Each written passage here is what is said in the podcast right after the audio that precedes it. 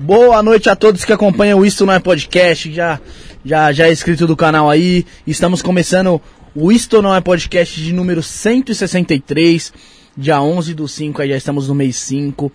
Antes de desejar as boas-vindas ao nosso convidado aqui, quero desejar as boas-vindas já primeiramente ao Rafael, que está aqui comigo Boa, hoje. boa noite, Brunão. Boa noite. Ao Felipe, que está aqui comigo também. Tamo junto. Maicão está de volta ali atrás da mesa. Graças a Deus, Maicão. Pô, saudade do Maicon, mano. Amo- Larissa, Maicon. Suelen, Sara, é, Josiel, os meninos Vozes de Galinha, todo mundo que, que faz parte aqui do, do programa, beleza?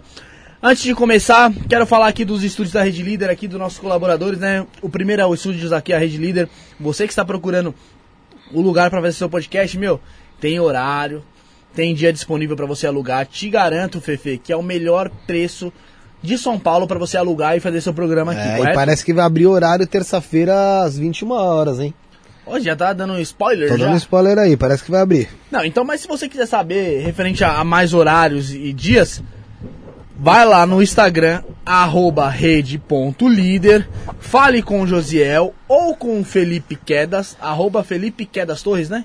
Felipe Underline Quedas Torres. É isso, Bruneca. E eles te passam os dias, horários e os valores que tem pra você alugar aqui o seu o espaço aqui pra ver seu programa.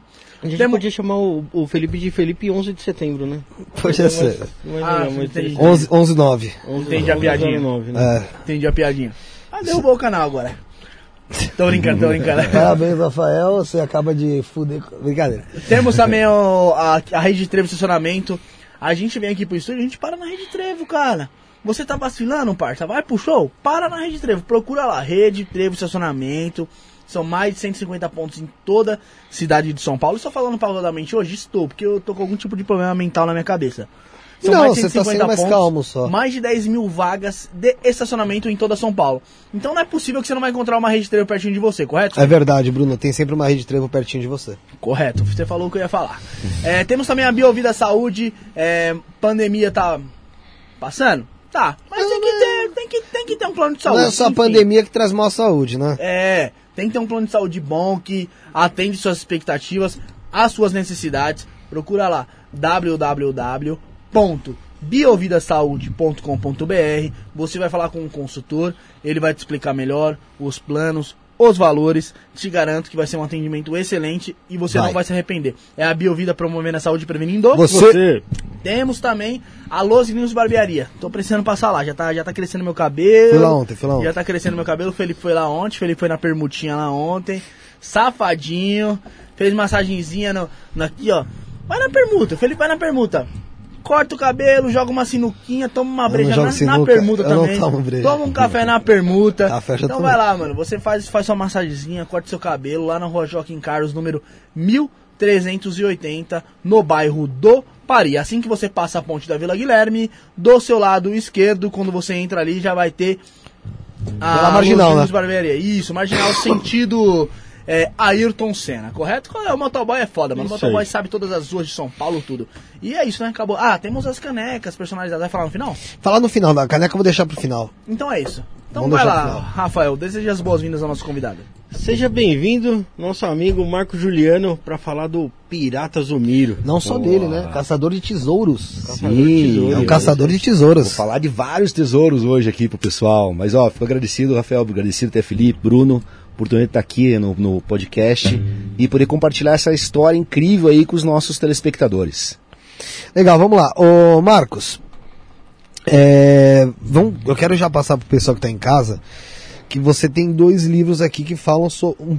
a gente vai falar sobre muita coisa, Claro. mas aqui sobre especificamente o Pirata Zumiro, é, que é a verdadeira Ilha do Tesouro. Tem em português e tem em inglês também, eu não sei pronunciar em inglês. É, The Real Treasure Island, The Chronicles of Pirates Zumiro. ó, isso aí, ó. Vocês ouviram aí agora. É, Falou- falou Juliano Pim- pronunciar, pô, ia falar, pô, mas não é o mesmo nome, é só falar o mesmo nome. Não, é que é inglês, né? É, tem inglês e português, então, pessoal, se você jogar a verdadeira Ilha do Tesouro aí no Google, vocês acham o livro aí do, Aham. do Marco Juliano. E eu vou te falar, cara, só pela capa aqui já me parece muito atrativo.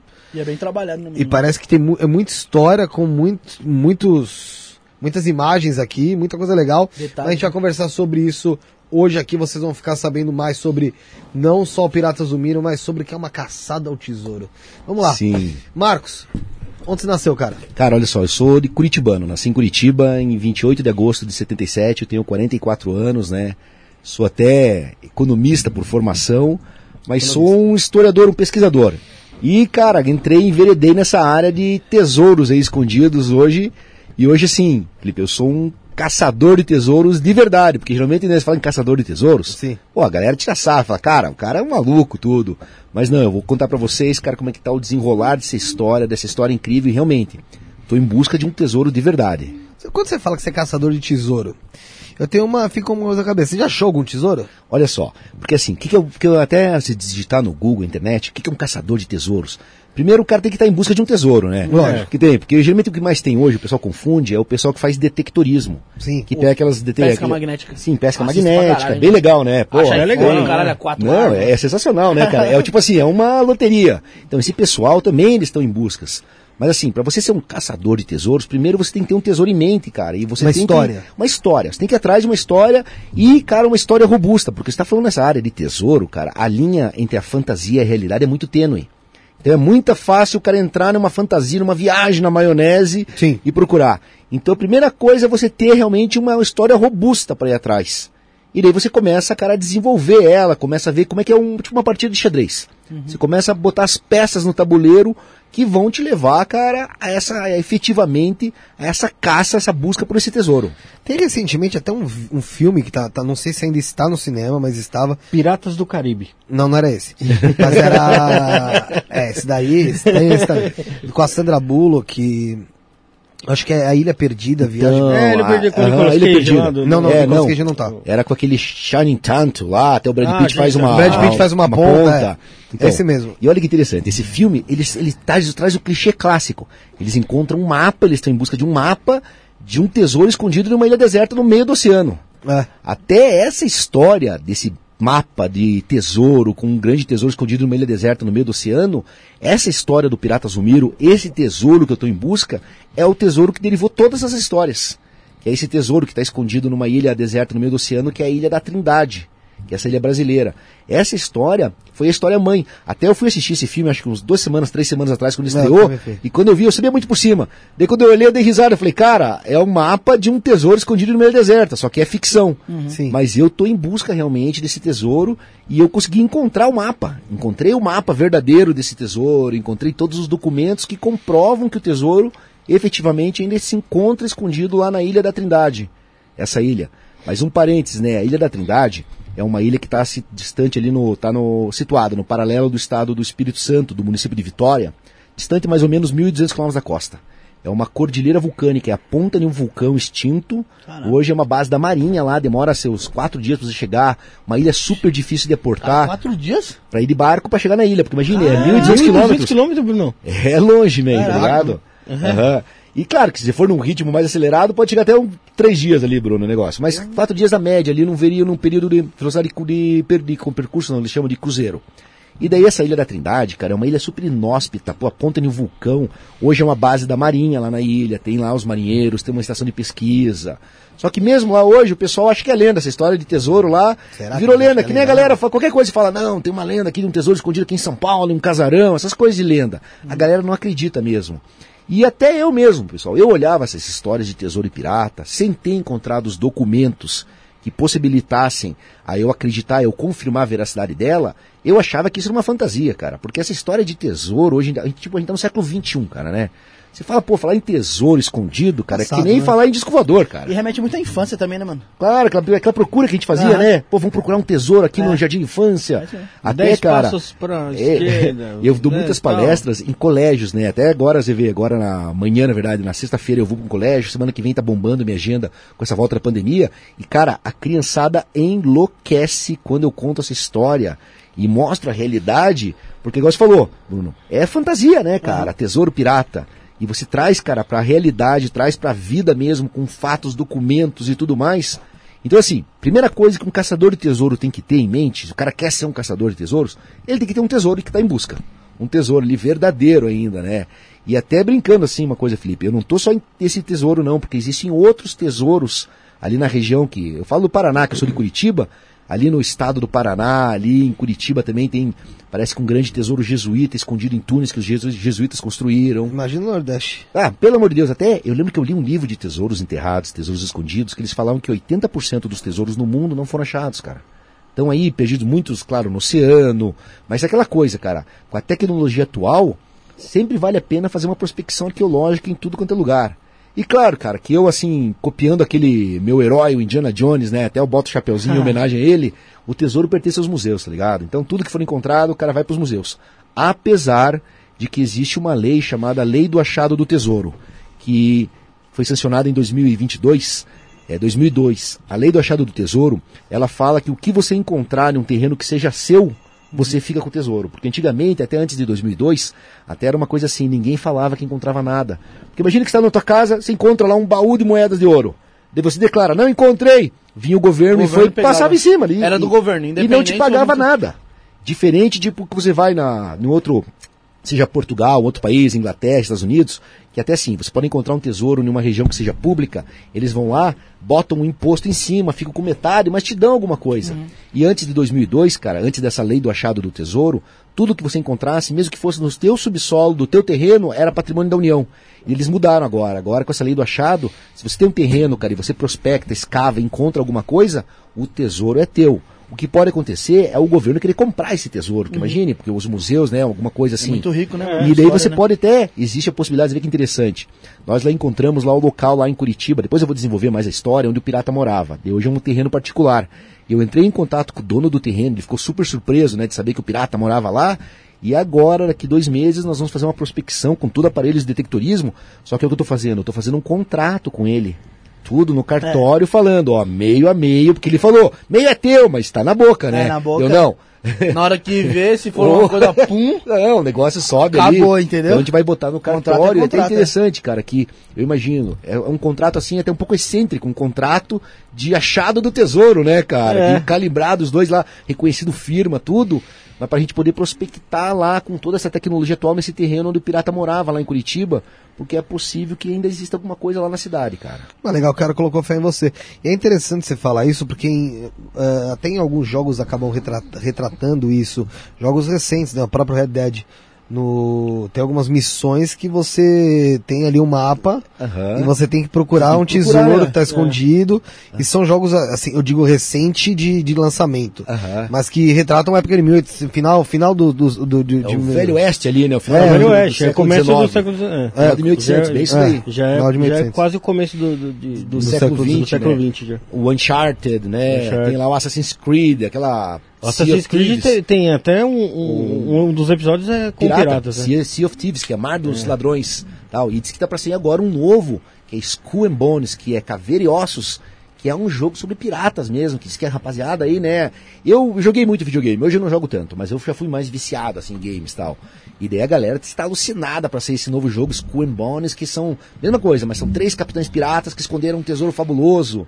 Tem até aquele mangá, que é o One Piece. One Piece. É. Pô, One Piece, os caras estão em busca do tesouro lá. Pô, tem mi- o rei dos milhares de episódios Cara, aí, é, pessoal. Que é o mais longo da história, né? O mangá tem mais de mil episódios Caraca. e eles estão em busca do tesouro lá, que é o, Go- One Piece, esse tesouro mestre. Que quem encontrar vai ser o rei dos piratas, né? Então, cara, tá muito assim, incutido na mente da galera essa história. E falou de Piratas mapa do de tesouro. Caribe, né? Ah, Também, pô, né? esse Poxa, aí, que cara- é a Disney que disseminou e tudo. Aham, e essa coisa levantou a história de pirataria, né? Levantou pra caramba, né? Aham. Mesmo, mesmo ti- tirando o, o, o Jack Sparrow da história, os caras ainda, Ainda assim, manteram Você ainda. vê uma coisa interessante. Antes da a Disney ela comprar o Star Wars, o Piratas do Caribe, cara, era a franquia mais valiosa da Disney.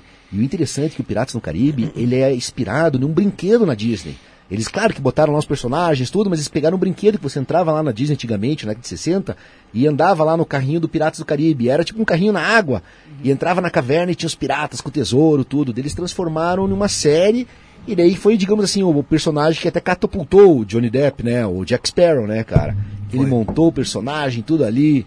Até tem uma coisa interessante nessa montagem, nessa criação do personagem, que quando ele criou o personagem, o Jack Sparrow, o Johnny Depp, ele meio que tomou uma liberdade poética e ele criou aquele personagem esquisito que tá meio bêbado, meio afeminado, os caras não sabem. E os executivos da Disney ficaram horrorizados. que, que é isso, cara? Bababá. Eles fizeram uma exibição teste. Foi um sucesso pro público, cara. Daí o cara conseguiu pegar o papel e eu fui o papel, né? Pô, o Capitão Jack Sparrow entrou pra fantasia de todo mundo, né? Crianças, todo mundo, porra, curte. E trouxe, que nem você falou, Rafael, essa história de pirata, ela ficou ainda mais forte na nossa geração, graças ao Piratas do Caribe. É, é, mas assim, você logicamente que não nasceu pensando em caçar tesoura, Hum, né? Não, isso é uma coisa que entrou até interessante. Ó, eu sou- Economista, empresário, É, professor, pô. Eu, eu sou economista, eu trabalhava com perícia judicial. Até também fui empresário, tive um restaurante, fui chefe de cozinha no centro. E quando eu acabei minha faculdade de economia, trabalhando lá com perícia judicial, com cálculos judiciais, eu comecei a cursar minha segunda faculdade, que era jornalismo. E, cara, eu me apaixonei pela matéria de jornalismo investigativo. Pô, é sensacional aquela coisa. E daí, cara, eu comecei a investigar e existia uma lenda lá em Curitiba, que era uma lenda urbana, que na verdade tem em todas as cidades, que eram os túneis secretos que conectavam os prédios antigos no centro histórico da cidade. Então eles falavam que saía um túnel lá da igreja, matriz de Curitiba, que passava pelo centro histórico, que é o Largo da Ordem, e conectando os prédios antigos.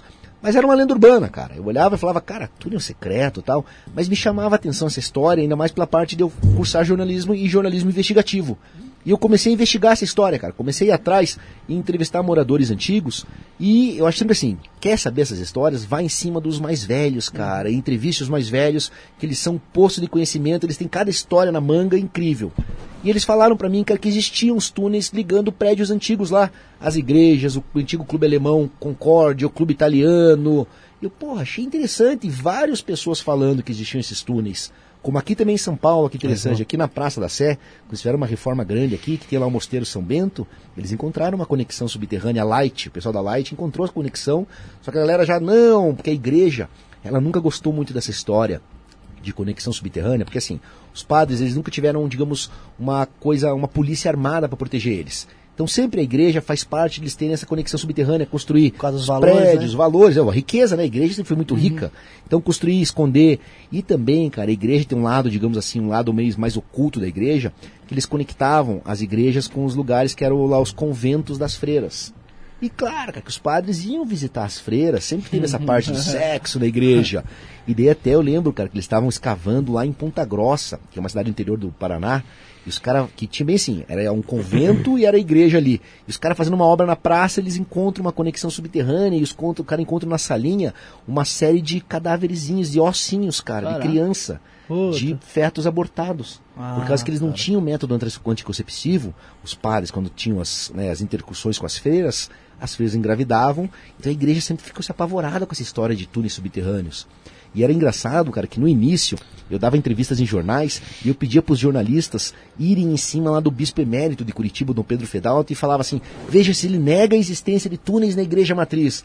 Era engraçado que o padre não podia mentir lá do bispo, então ele falava bem assim: eu não posso dizer nem que sim nem que não, mas são lendas. Mas, ah, tá falando, né? Que não pode negando.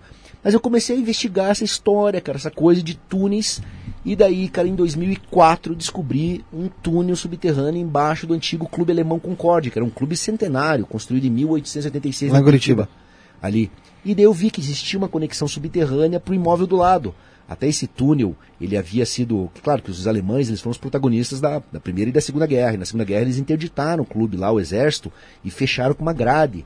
Até eu lembrar que quando eu entrei lá em 2006, cara, eu entrei. Foi 2006 que eu entrei, eu entrei com um jornalista da, da SBT e tava lacrado lá o túnel e tinha uma tiazinha lá mostrando pra gente.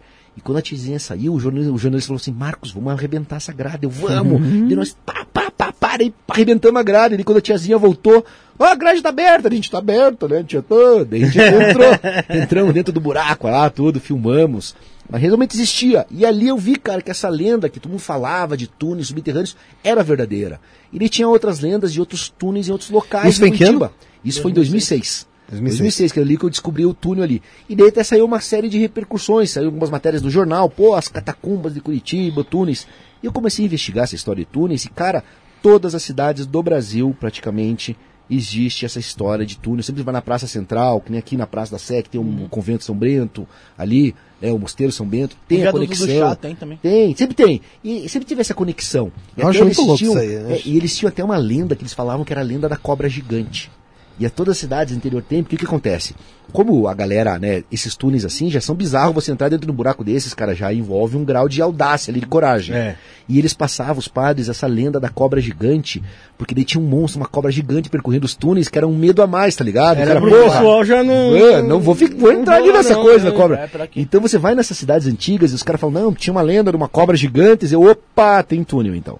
Ligado? E várias coisas aqui, pô, lembro em Araraquara, ali pra Florianópolis, Curitiba, aqui em São Paulo, em todas as cidades tem, porque os padres tinham essa conexão. Geralmente eles conectavam a igreja matriz da cidade, que fica sempre na praça central, com algum imóvel do lado.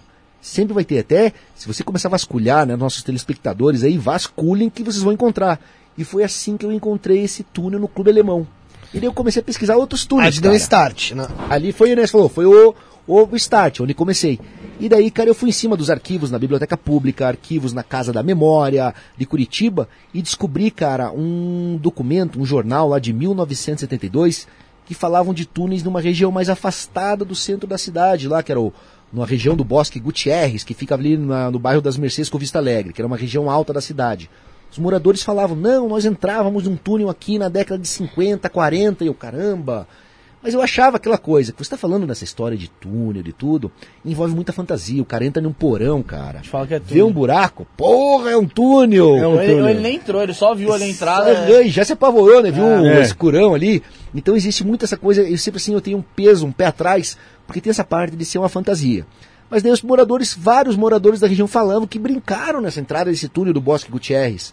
E daí eu encontrei essa reportagem de 72, escrita por um jornalista, o Cid de Stefani, falando que existiam esses túneis nas Mercês e que inclusive um pirata havia enterrado um tesouro dentro desses túneis, que era o pirata Zulmiro. Foi a primeira vez que eu tomei contato com esse personagem. Isso daí foi em 2000 e quanto? 2000, foi 2006 também. foi 2006. ali. Daí eu olhei, cara, pirata Zulmiro, cara. Eu falei, caramba. E a lenda era em Curitiba, que esse pirata Zulmiro, até esse nome bizarro, era um pirata inglês que veio se esconder em Curitiba há 200 anos, né, no início do século XIX ali, e ele havia escondido um tesouro também dentro desses túneis. Essa era a lenda urbana de Curitiba. Todos os Essa moradores que falavam Era no túnel. no túnel. E eu, porra, achava interessante. Mas assim, cara, eu achava, cara, que, pô, primeira coisa, pirata Zulmiro, com esse nome Zulmiro, um pirata inglês. E veio se esconder em Curitiba. Curitiba, ela tá distante, cara, 120 quilômetros do oceano, no primeiro planalto. Geralmente essa coisa de pirata tá perto do oceano, cara. É. E daí eles falaram, cara, o que, que um é pirata uma veio fazer em Curitiba? Eu achava que era uma grande lorota, uma viagem na maionese, tá ligado? Eu falava, cara, isso aqui tá com cara de ser um marujo que veio aqui se esconder. E o povo na época começou a falar, pô, o cara era um pirata, era um pirata. Mas ao mesmo tempo eu achava sensacional a cidade ter a, a mitologia de que um pirata veio se esconder lá em Curitiba. Porque é é interessante, assim, nessa parte histórica, piratas no Brasil, a gente nunca teve um pirata que veio se esconder no Brasil. Gente teve no máximo alguns corsários que atacaram aqui Curitiba, é, o Brasil aqui, que nem tem o Thomas Cavendish, que saqueou Santos em 1591, aí tem o James Lancaster em Pernambuco, teve o René Dugaray, que é um, também um corsário francês, saqueou o Rio de Janeiro, mas nunca um pirata veio se esconder no, no Brasil. E tinha essa lenda do Zulmiro, porra, um pirata inglês. Uma cidade que nem litorânea Nem é. litorânea é, cara. Eu achava, mas eu, eu tinha um pezinho atrás, cara. Eu desconfiava. E daí, quando eu encontrei essa reportagem, cara, essa reportagem do Cid de Stefani falava que o Pirata Zumiro havia escondido um tesouro nesses túneis, nessa região mais afastada do centro da cidade. E o, e o Cid também falava que o Pirata Zumiro, cara, ele deixou um roteiro do tesouro dele, que ele escondeu o tesouro dele numa ilha deserta no meio do oceano. Essa ilha da Trindade. Aham. E, inclusive, nessa reportagem, ele falava de expedições brasileiras que foram feitas para essa Ilha da Trindade no início do século passado, em 1910, 1911. Deu, cara, da onde que esse cara tirou essas informações? Eu achava, eu falava, brother, e o cara descrevendo o que tinha no roteiro do tesouro, moedas de ouro, joias, tudo. Eu achava, na real, que o jornalista havia cruzado a linha da fantasia e da imaginação. Falei, cara, o cara tomou um goró a mais, sabe, a coisa se emocionou Viajou. ali na pena. E daí eu descobri também, cara, que ele sofreu um grande bullying na época dessa reportagem. Porque conta disso, que a galera falou, porra, Cid, quando já se viu um pirata vir morar em Curitiba, meu amigo, tal, tá bêbado. Até no final da vida dele, cara, olha que interessante. Foi em 2011, que ele morreu em 2013. Eu encontrei ele e eu batendo um papo com ele, ele tinha um acervo de fotos muito grandes lá em Curitiba tal. E deu uma hora, depois eu já tinha conquistado minha amizade do senhor, né, do velhinho, eu perguntei pra ele, ô Cid, e a história do Pirata Zulmiro? Cara, quando eu falei o Pirata Zulmiro, o velhinho se transformou, cara, começou a me xingar. Porra, seu desgraçado, deu, nossa, cara. E até um amigo meu, lá, um cara da perto, falou, cara, vai embora que o velho, eu vi que o velho se transformou, cara. Surtou lá. Deu, nossa, tive que sair fora, eu tava no bar com ele ali. E daí um amigo meu falou, Marcos, ele sofreu um bullying muito grande por essa história, cara, porque ele sofreu, mundo falou, pô, Cid tá bêbado, jogou a carreira de jornalista no lixo, onde já se viu um pirata se esconder em Curitiba, ainda mais pirata Zulmiro.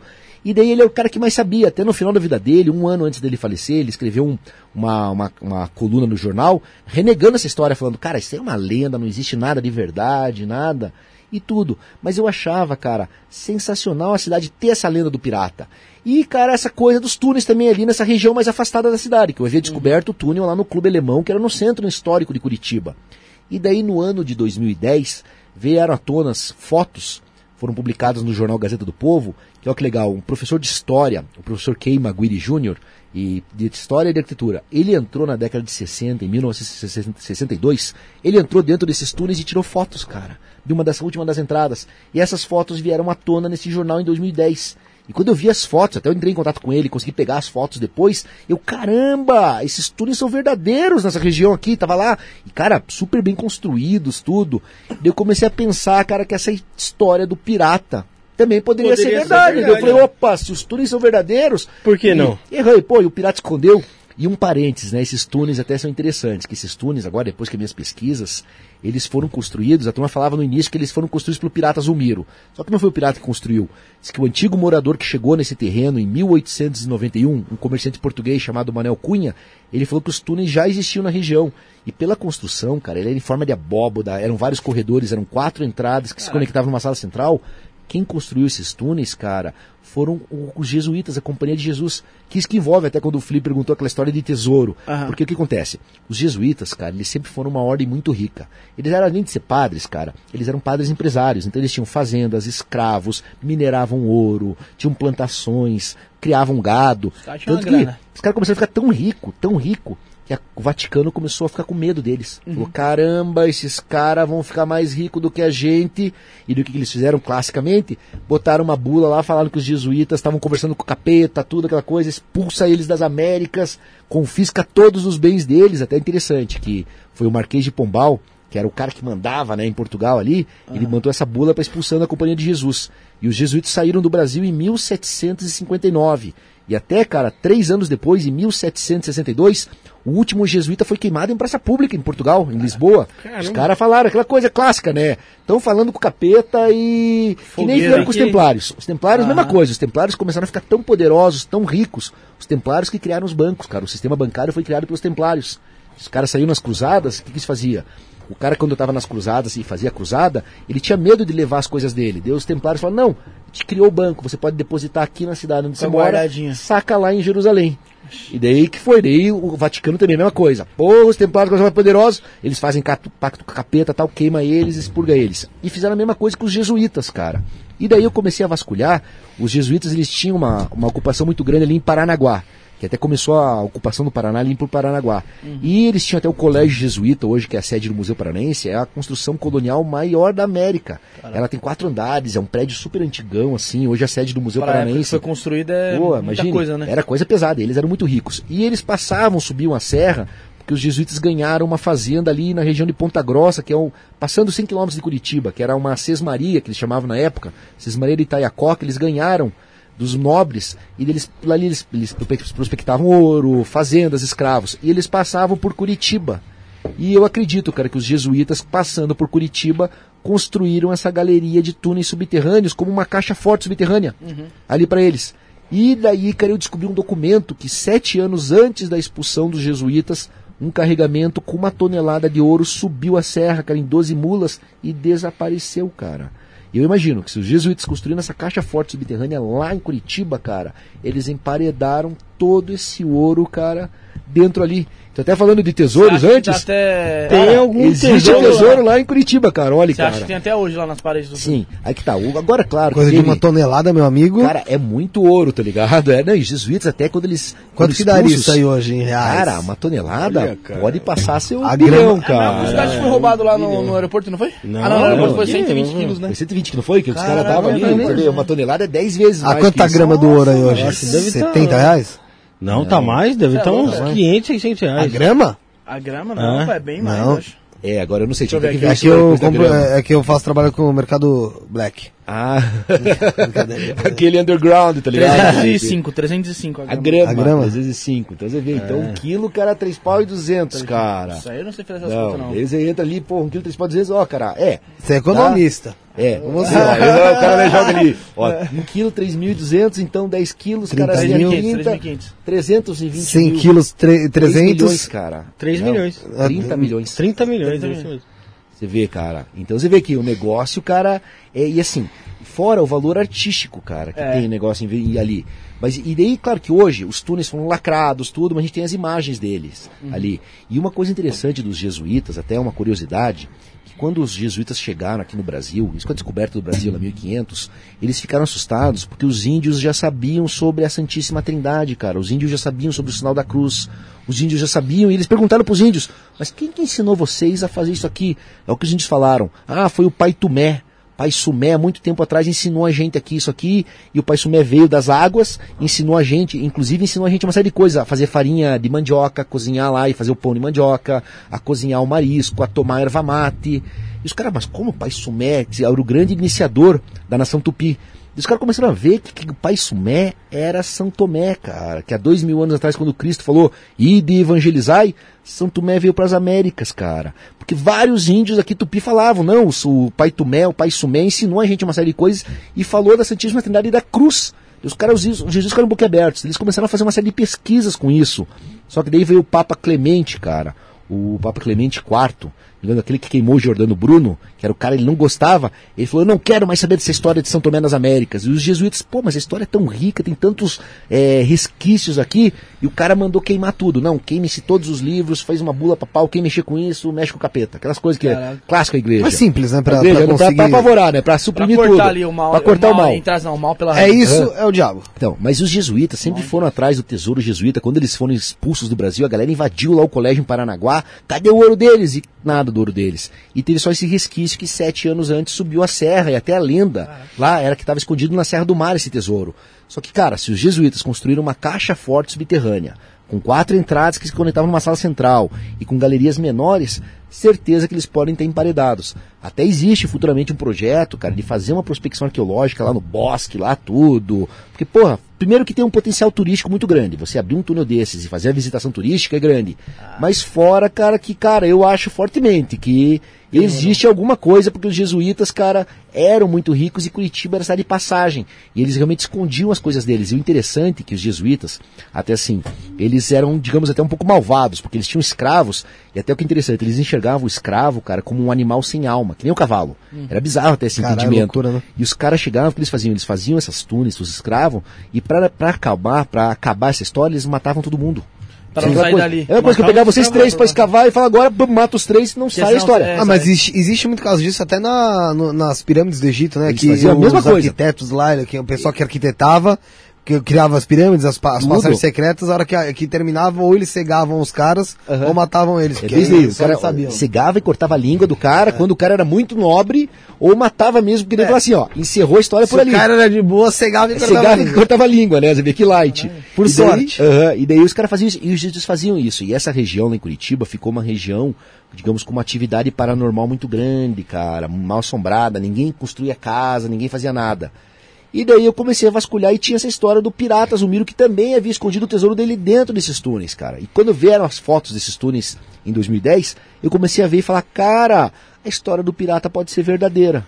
E eu comecei a vasculhar. Mas ao mesmo tempo, cara, eu tinha um pé atrás. Mas, e também paralelo a isso, a imprensa sempre me chamava para dar entrevista. Sempre era no aniversário de Curitiba, que se situa ali dia 29 de março. Sempre faziam, cara. E daí os caras até começaram a brincar. Eu me chamava de Indiana Jones de Curitiba. Até eu lembro que no começo eu fazia as expedições, pô, eu botava uma farda preta, botava um chapéu, um boné preto. Caracterizava. E daí numa reportagem os caras botaram por computador, por computador gráfico, botaram o chapéu do Indiana Jones, a musiquinha. Eu falei, cara, eu vou botar o chapéu e começar a encarar o personagem. Você abraçou a ideia. Aham. Tal. Depende do programa que você for, o pessoal fala que você tem entidade. Sim, aham, que já entra, né? e daí eu comecei, a- pô, e sempre saindo reportagem na imprensa, tudo. E daí eu vi, cara, que essa história do pirata, Zulmiro, por mais que seja uma fantasia, uma lenda urbana da cidade, ela exercia um fascínio muito grande. E quando eu fui dar uma vez uma palestra num colégio, cara, as crianças ficaram amarradonas com a história. Elas, nossa, pirata. Pô, pirata e criançada, cara, são dois assuntos que as crianças são enlouquecidas. Mexe com a imaginação, pirata e né? dinossauro. É, Só que também- chega na adolescência, dinossauro a galera abandona. Uma galera Pirata, fica lá. é. Pirata, Pirata fica. que existe, né? Cara, até. E fica até os, os mais velhos. Mas as A crianças. dinossauro também, né? Mas não vive mais, né? Tipo, Não, não entra, falar, né? Aham. E pirata, como você falou, tem essa coisa lagartixa. fantasia, né? o lagartixa, o jacaré, aqueles dragão de Komodo lá, ora. E daí, cara, essa coisa do pirata, da fantasia, eu dando palestra em colégio lá em Curitiba, eu vi a criançada brilhar o olho, eu falei, cara, sabe o que eu vou fazer? Eu vou resgatar essa história do Pirata Zumiro, cara. Eu vou fazer um livro infanto-juvenil antes. Pra contar essa história pra criançada. Só um detalhe, no Shopping D também tem dinossauro. É Dinossauro também? A gente viu lá domingo. Tem? o É. Shopping lá dentro, tem lá dentro, tem lá fora um parquinho, tem um dinossauro grande. Não, cara, dinossauro pra mim, eu sou, eu sou apaixonado, é, eu sou apaixonado, cara. Dinossauro, pô, aqueles lá, que são uns bichos, cara, muito grandes. Como é que tinha no planeta aqui uns bichos de 10 metros, Fica o cara? recado aí, Bruno, pra fazer o 30 corte, ó. toneladas. Pro Shopping D aí, quem ó. sabe chegar junto, né, mano? Claro. Um toque, né? Aham. Cara mercenário. Não né? desse tamanho. claro, já tá, já tá vendo lá na frente, né, Felipe? Tá enxergando é. a possibilidades. Mas, mano, eu não, você acredita que eu nunca fui muito apegado com essa parada de dinossauro, mano? Sério, eu sempre cara. achei legal. Não, não. Acho interessante, pô, viveu aqui e tal. Mas eu nunca fui muito apegado porque é muito distante da gente, mano. É. E, e cara, cê- só aquele lá que tá no, no- um- uma demonstraçãozinha lá no shopping. Acho que é do Tirano, Tiranossauro Rex, né? Do bracinho curto, né? Aham. E, é... Puta, lembrei. é... Cala a boca. velho. Então, do Tiranossauro Rex, ele. A gente já fala, cara, como é que imagina? Não, não- é impossível aqui, né? ser humano mesmo conviver com um bicho desse, cara. A gente já se aniquilado Não, não tem mesmo. como existir. Não, cara, Como existir não dava A- mesmo. Até vai sair agora o novo filme do, do, do Jurassic Park. Imagina o bicho daquele eles voando. quando soltaram que os caras eles começam a dominar o planeta. E os caras falam, galera, não tem como competir com essa raça, com essa espécie. Eles vão ser dominante do que a gente. Mas assim, é interessante que os dinossauros, Felipe, são esses assuntos. Dinossauro e pirata, a criançada é louca, louca, louca, louca, louca. Você vê, pô, dinossauro. Só que chega ali na adolescência, a galera abandona dinossauro. Que nem a gente. Uma gente não, não, o dinossauro não me fascina mais. Mas pirata ainda fascina, cara. Pirata mexe, cara, dos 8 aos 80, cara, essa coisa. E daí, cara, eu vasculhando essa história dos túneis lá do Tesouro Jesuíta, nessa reportagem do Pirata Zumiro, eu vi, cara, que quando eu fui dar uma palestra para um colégio com criançada, Pirata Zumiro exercia uma influência grande, o pirata brilhava o olho da galera. Eu falei, cara, eu vou fazer um livro infanto-juvenil, contando, né, um ilustrado, contando essa história pra criançada, tudo mais. E daí eu fiz uma parceria com um grande desenhista curitibano lá, o, até o nome dele, que é o mesmo cara que ilustrou esse meu livro, que é o Francis de Cristo, né? Até interessante que não é Francisco, é Francis. E a gente fez, e a lenda era lá em Curitiba, que o Zulmiro, ele era um oficial da Marinha Britânica, que havia deserdado, e ele junto com a companheira dele, a cigana Hortência, antes ele havia escondido uma parte do tesouro na Ilha da Trindade. E ele desceu para o Atlântico Sul, e ele subiu aqui, ali na região do Paraná, no litoral do Paraná, subiu a serra, veio com a cigana Hortência e escondeu o tesouro dele dentro desses túneis. Essa que era a lenda urbana, cara. E eu fiz um livro realmente ilustrado, contando toda essa história. Daí pesquisando, foi no, em 2016, cara, saiu um livro de uns pesquisadores aqui de São Paulo, da região ali do litoral São Sebastião e Ilha Bela, que é o Giannis Platum e o Sancler Jonta Júnior, que se chama Ilha Bela e o Tesouro da Trindade. Contando essa história de tesouro pirata, e o Sancler, ele conseguiu encontrar cartas que foram escritas, olha que legal, no Jornal do Brasil de 1896 no Rio de Janeiro, cara. Você vê, aí que interessante. Ele pesquisou, até fica uma dica até para os telespectadores que estão assistindo, que a Hemeroteca Digital, a Biblioteca Nacional do Rio de Janeiro, ela criou a Hemeroteca Digital. Hemeroteca é um departamento dentro da biblioteca que cuida dos jornais, onde organiza todos os jornais. E a Biblioteca Nacional do Rio de Janeiro, ela pegou todos os jornais do Brasil, digitalizou eles e botou nesse banco de dados e criou um programa que é um procura de palavras, tipo um Google de jornal antigo. Joga uma palavra brasileiro lá e filtra. filtra tudo e joga todos os jornais, cara. E daí o cara vasculhando nessa biblioteca digital, ele encontrou essas cartas que foram publicadas no Jornal do Brasil de 1896, cara. E daí quando eu vi essas cartas, essas cartas eram E já usava esse nome Pirata Zumiro? Já, Então, né? nessas cartas mostrava, olha que interessante, essas cartas foram publicadas por um cidadão inglês, é, o chamado Edward Young, que falava que em 1879 o cara havia imigrado para Curitiba. Nessa época, 1879, Curitiba estava na fase da, do ciclo da erva mate. Aham. E esse inglês imigrou para Curitiba e foi trabalhar lá em fazenda de erva mate e tudo. E o transporte de erva mate em Curitiba era feito pela estrada da Graciosa, que era uma estrada antiga, até os portos lá de, de Antonina e Paranaguá e ali transportados. E existia uma parada de tropeiros afastado, que era até numa região chamada Colônia Argelina, que eram imigrantes da Argélia, que era a Casa do Burro Brabo, que era uma parada de tropeiros, que era uma hospedaria e também era um bordel, cara. Foi o primeiro bordel de Curitiba lá. Oh, é. E daí o inglês saiu um dia para se divertir nesse bordel lá, tudo. E quando ele comenta que é inglês, é assim, em 1879, Curitiba tinha uma imigração grande de italianos, alemães, poloneses, mas nunca teve imigração inglesa. Os ingleses sempre ficaram mais aqui na região de Santos, Rio de Janeiro e até no norte ali, na Bahia, mais para cima Pernambuco. Curitiba nunca teve imigração inglesa. E esse inglês sai um dia para se divertir nessa casa do Burro Brabo, fala com o dono da casa lá, pô, tô encantado com essa cidade, Curitiba. Curitiba tinha 14 mil habitantes, era pequena. E ele comenta que ele é inglês. Pô, sou inglês, imigrei para cá recentemente. E o dono da casa fala: "Ah, você é inglês? Mas você sabia que aqui em Curitiba mora um velho inglês escondido no meio do mato há mais de 40 anos?" E o gurizão, esse Edward Young, tinha 20 anos. Ele fala, Cora, como que mora um velho inglês aqui? O cara, ah, mora um velho inglês há mais de 40 anos. E o velho, as poucas vezes que veio aqui no, na casa do Burro Brabo, se comportou feito um cavalheiro. E esse inglês, o gurizão Edward, fica curioso. Cara, como é que eu encontro esse velho? E os caras falam para ele, ó, oh, meio-dia cavalgando seu cavalo, você vai encontrar o velho do mato. Era assim que ele é chamado lá em Curitiba. O velho inglês que morava escondido no meio do mato. E o Edward resolve tirar um dia para visitar o velho inglês lá. Encontra lá o casebre do velho do mato, seguindo as instruções que foram dadas bate na porta e sai um senhor de 80 anos, cara. E um senhor bem assim, pô, fisionomia expressiva, alto, e falando inglês perfeito com ele, e ele se assusta até, cara, ele fica amigo desse velho. Só que ele fica assustado, impressionado, porque o velho, cara, tinha conhecimentos em literatura inglesa, sabia falar grego, latim, francês. Cara, era um lord, até ele se pergunta, o que, que um lord inglês está fazendo escondido no sul do Brasil, em Curitiba, Aí tem, né? cara? Aí tem treta. Ele falou, cara, isso era o velho e uma escrava lá tal. E ele falou, cara, esse velho tem algum segredo. E o velho não falava nada para ele. O velho só desvirtuava quando ele perguntava da vida dele.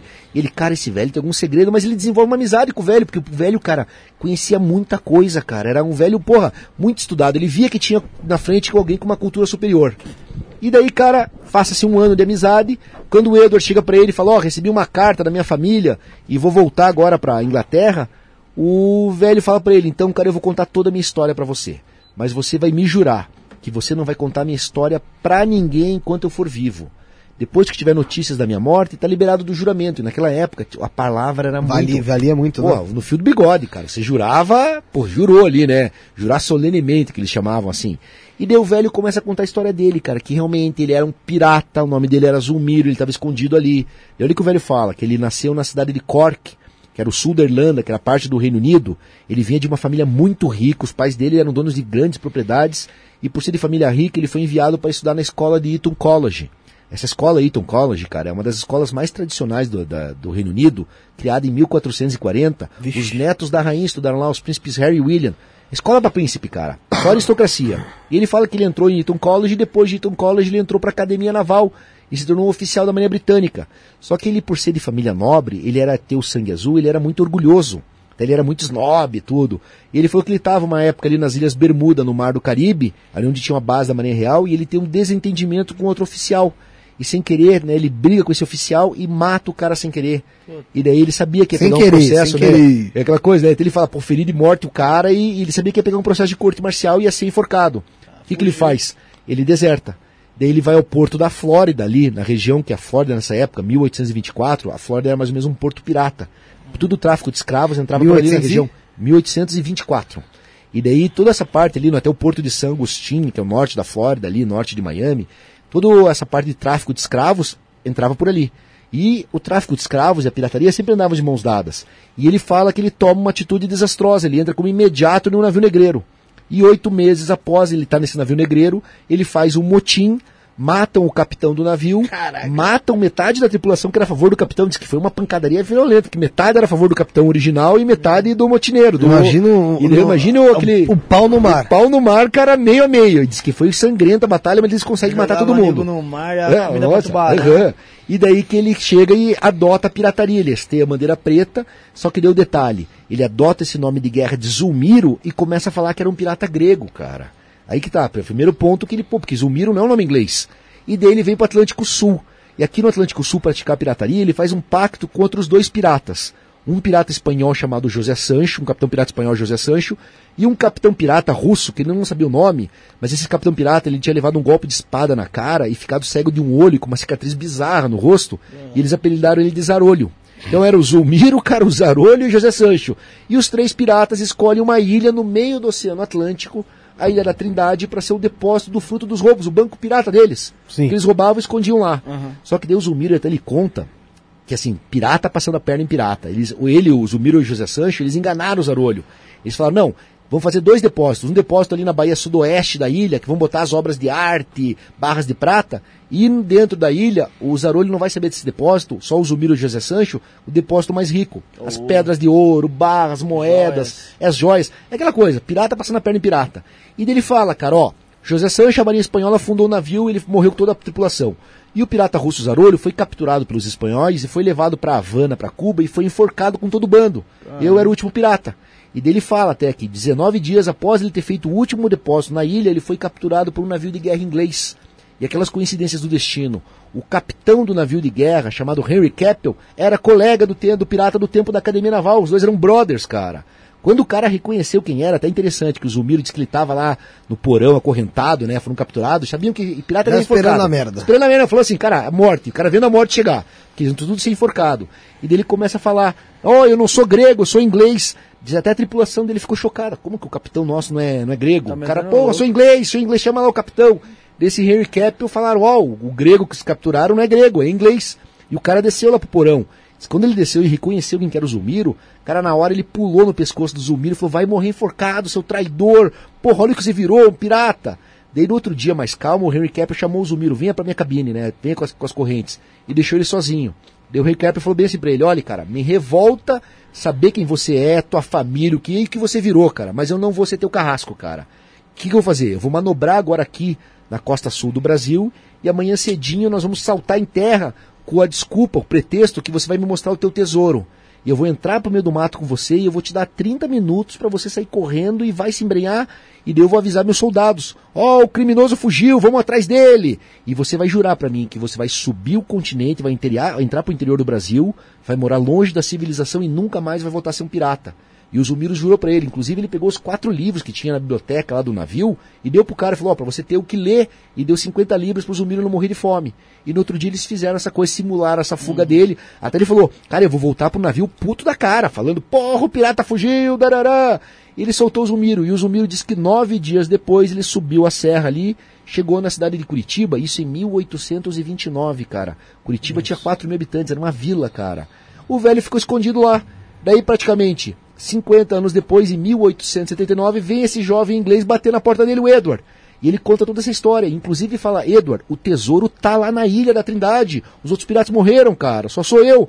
E ele fala, deu, ele fala, vou te dar escrito, um roteiro, escrito de como encontrar o tesouro. Mas por que, que ele mesmo nunca voltou pra É que pegar? então, aqui, o Henry Capital, o cara que capturou ele, fez ele jurar. Que não ia mais. não ia voltar. E, Palavra é cara, palavra, a palavra, não ia voltar, coisas? nem voltar. Até o cara falou assim, ele jurou solenemente. Até eu fui ver o que é jurar solenemente na internet. É você jurar sobre algo sagrado, tipo, jure pela morte da tua mãe, cara. É, daí, bem daí o cara, porra, juro por isso, né? Você jura solenemente e ele disse que jurou e por isso que ele não voltou, cara.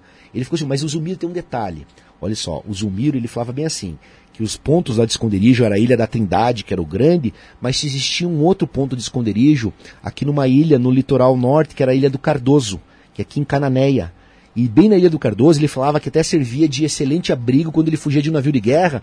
E ali tem a Ilha do Bom Abrigo, cara, que é uma ilhota na frente da Ilha do Cardoso, no norte, que é uma baiazinha virada para o continente. Lugar perfeito para se esconder. E existe uma lenda de um tesouro pirata nessa ilha do Cardoso, cara. Até eu acho que o Zulmiro, depois que ele se estabeleceu em Curitiba, ele foi até essa ilha do Bom Abrigo, pegou alguma coisa, porque, cara, ele voltou pra Curitiba, ele ficou morando em Curitiba por 50 anos, cara, em um terreno super Sem grande, sem trabalhar, trabalhar, sem sem nada. Como? E olha que interessante agora um parênteses. Em 2010, quando eu dei uma reportagem, essas reportagens dos túneis, quando eu ainda não, não tinha encontrado nada disso, eu achava que o Pirata Zumiro, o tesouro dele estava lá, na, na- lá em Curitiba, um taxista entrou em contato comigo, cara, era um taxista polonês, isso em 2010. E eu me encontrei com esse taxista, tudo, e era um senhor já mais velho, com seus quase 70 anos, e olha a história que esse senhor me contou, cara. Ele falou, Marcos, meu bisavô imigrou da Polônia aqui para Paraná, em 1860, e ele entregava água de charrete. E ele entregava água pro pirata. Deu, nossa! E ele falou, e inclusive o pirata pagou meu bisavô como uma moeda de ouro. Eu, caramba, me deixa ver a moeda de ouro. E o velho, não, não posso mostrar, e tarará. E eu, cara, sempre achei. Então eu acho que o Zulmiro, ele nunca voltou para a Ilha da Trindade, realmente. Mas ele voltou para essa ilha do Cardoso, para essa ilha do Bom Abrigo, e pegou algo lá e levou para Curitiba. Pra sobreviver. Claro, que daí imagina essa coisa, eu quero água pro resto da vida. Paf, quero coisa. O cara, porque, cara, realmente ele morava lá e o cara ficou total, tipo, low profile, não se misturava com a cidade. Ele morou por 60 anos ali, e num terreno grande. Depois que eu encontrei até um jornal três anos antes dele falecer, da prefeitura cobrando tipo um IPTU do pirata. Tá? E daí mostrava que o valor era gigante, cara. Daí a gente foi ver lá o lote 614, lá o lote, o terreno do pirata era grande mesmo. Uhum. Pirata. Mas daí ele entregou esse roteiro pro Edward, pro esse inglês, e falou, ó, tá aqui, Trindade, da Ilha ó. da Trindade. Ele falou, ó, o tesouro, até o roteiro tá lá. O tesouro se acha escondido numa ilha chamada Trindade, distante 648 milhas da costa do Brasil, tudo. Só que ele pede o juramento pro Edward. Você não conte pra ninguém enquanto eu for vivo minha história. Porque eu jurei pro outro cara lá, o capitão lá, que. que eu tô- Porra, aham, eu, pô, e aquela com juramento. Ele, beleza, pau, isso em 1880. Até ele entregou o roteiro do dia 10 de maio de 1880. Nossa, fez aniversário ontem. Oi, ó, aham, o aniversário do roteiro do tesouro. Aham. E daí ele entregou o roteiro, bah, o Edward se despediu, o Edward voltou pra Inglaterra. Daí o Edward depois ficou com tempo na Inglaterra, volta pro Brasil, mora em Santos, mora em Minas Gerais. O Edward nunca mais volta pra Curitiba. Até ele pensava, cara, que é isso é um velho maluco. Ele, cara, conheci um velho maluco lá quando eu morei em Curitiba. Daí nós avançamos pro ano de 1896, 16 anos depois. O Edward tá casado, com 36 anos, com quatro filhos. Ele havia esquecido a história do pirata. Ele pensava mesmo, cara, conheci um velho maluco lá que me deu uma história lá que nada a ver, né? Aquelas coisas. Sim. Ele contava pros parentes, mundo, cara, você acredita nessa história de tesouro pirata? Dele, porra, mas parecia verdade, o velho lá dava indício de ser verdadeira a história. Daí quando o Edward, cara, ele tem, tipo, uma bomba cai na cabeça dele. Ele pega um jornal de 30 de março de 1896, que é o jornal Gazeta de Notícias, que tem uma história lá que foi escrita por um cônsul português, o Jaime Batalha Reis, que havia sido cônsul português em Newcastle, na Inglaterra. E olha a história que conta. De expedições da Inglaterra para a Ilha da Trindade em busca de um tesouro pirata, que um pirata russo que tinha uma cicatriz no rosto foi capturado com o bando dele e levado para Havana, e o pirata fugiu, o bando foi enforcado. E esse pirata russo conseguiu fugir, foi o único pirata que fugiu, e esse pirata foi morrer na Índia em 1850, e antes de morrer ele entregou o mapa do tesouro para um capitão de um navio mercante inglês, e contou a mesma história do Zumiro. Ó, só que esse pirata russo Zarolho só sabia do depósito na Baía Sudoeste, no mapa lá. Ele não sabia no, do- depósito no interior da ilha. do- E daí os ingleses, de posse desse mapa, cara, fizeram três expedições para a ilha, em 1880, 1885 e 89. Só que aquelas coisas do, bizarras do destino. Os piratas pegaram na Baía Sudoeste, ali na Baía ao lado do morro do Pão de Açúcar, tinha um outro morro menor, e eles escavaram uma gruta. E a Ilha da Trindade é uma ilha vulcânica. Eles escavaram essa gruta e esconderam todo o tesouro dentro da gruta. Lá eles tamparam com pedras. E teve um desmoronamento. O morro desmoronou em cima do local do tesouro, cara. Caiu tipo milhares de toneladas de detrito, entulho. Até nessas expedições inglesas, eles tentam cavar com pá. A última, de 1889, os caras ficam três meses lá, dez caras cavando. Mas não dá, cara. É muita terra que caiu. E os caras não encontram nada. E sai essa reportagem no jornal, lá o Gazeta de Notícias, contando essa história do tesouro pirata, tudo. Cara, quando o Edward vê essa reportagem, ele fala: caramba, é o pirata Zarolho, é o tesouro do Zumiro. O que, que ele faz imediatamente? Ele manda um telegrama para Curitiba, isso em 1896, e pergunta: cadê o velho inglês que morava no meio do mato? E falam para ele: ó, o velho morreu há seis ou sete anos atrás. Ah, ele falou, agora eu ele falou: ah, ele tá louco. Ele fala: cara, eu tô com o roteiro do tesouro, cara, eu quero montar uma expedição. anos ali guardando segredo. Porra! Daí ele vai lá e encontra o roteiro dele que ele faz. Ele tenta uma reunião com o Prudente de Moraes, que era o presidente na época. Naquela época o Rio de Janeiro era a capital federal. Conta a história pro Prudente de Moraes, não, que ele queria pra montar uma expedição e ninguém acredita nele. Fala, ah, tá bom que o inglês fala que É. encontrou um pirata no interior do Brasil, né? E, e andar 1.200 quilômetros mar adentro. Mar Naquela adentro. época Naquela não época, era... não, não era uma não era tipo, coisa tão simples, né? pra, pro Guarujá, tá ligado? Não era aquela coisa light, assim. E daí ninguém acredita, e o que, que ele tem, então? Ele tem uma, uma ideia de escrever cartas ao Jornal do Brasil para contar essa história, em busca de parceiros para montar uma sociedade. Só que ele toma cuidado, ele bota um pseudônimo, né? ele bota um apelido. A inicial J.F. Bastos, ele fala que encontrou o pirata no norte do Paraná, não fala em Curitiba, mas ele conta nessas oito cartas toda a história, cara. Pra ninguém ir atrás e, E, sim, querer é, sozinho, né? E daí no final ele fala que ele tá com o roteiro do tesouro, cara, que ele fala, inclusive ele fala as cifras que o Zumiro fala na época, o Zumiro fala naquela época, em 1880, o Zumiro fala em 8 milhões de libras esterlinas. Cara, eu fui atualizar esse valor pelo banco da calculadora do Banco da Inglaterra. Hoje dá 950 milhões de libras esterlinas, que dá 1 milhão e 300 milhões, 1 bilhão e 300 milhões de dólares, 6 bilhões de reais, cara. Se for atualizar o valor, fora o valor artístico que a gente tá falando, roubaram, cara. hein, mano? O que a gente Não. tá fazendo aqui? Vamos pra- galera? Ô, vamos agora. Vem Eu no vou estúdio. nadando, velho. Vem no estúdio e vamos pra lá, cara. E daí, cara, o Edward escreve essas cartas e na última carta, quando ele fala até essas cifras, fala tudo, cara. Um mês após ele escrever a última carta, ladrões tentam entrar na casa dele pra roubar o roteiro do tesouro, cara, e dão um tiro no peito do cara, matam o inglês. E os ladrões não conseguem encontrar o tesouro, cara. Daí a história desaparece, né? Porque era ele, as cartas param de ser enviadas pra imprensa, todo mundo, ninguém sabia de nada. A esposa dele, coitada, tava com quatro filhos, aí no filho menor, é acusada do assassinato, tudo, estresse. Sei que desaparece a história. Daí a gente avança 14 anos, em 1910, na cidade de Lorena, aqui no interior de São Paulo, ali, o sobrinho dele, mexendo nas coisas do tio que foi falecido lá, que conheceu o pirata, ele encontra as cartas e encontra o roteiro do tesouro, cara. E deles veem que a história é verdadeira. Eles, caramba, a história é verdadeira do tio Edward, tudo. E deles organizam a primeira expedição brasileira em 1910. Sai uma expedição brasileira, cara. Os caras vão pra Ilha da Trindade lá. Só que os caras bem assim, tipo, Era bem... os parentes do Edward. É, é os parentes do Edward, ele era sobrinho do Edward e tudo. E daí o que acontece? Ele. Só que eles vão despreparados, cara. Eles vão pra Ilha da Trindade. Quem falou, pô, Ilha da Trindade, cara, é uma ilha inóspita. Até quando eu dou as minhas palestras pro colégio, era é uma ilha tipo Jurassic Park, assim. Imagina, eles vão, eles pegam um vapor naquela época, o industrial, tudo. Só que os caras vão pra ilha, os caras vão, tipo, totalmente despreparados. Eles não conseguem nem aportar na ilha, eles tentam descer de bote.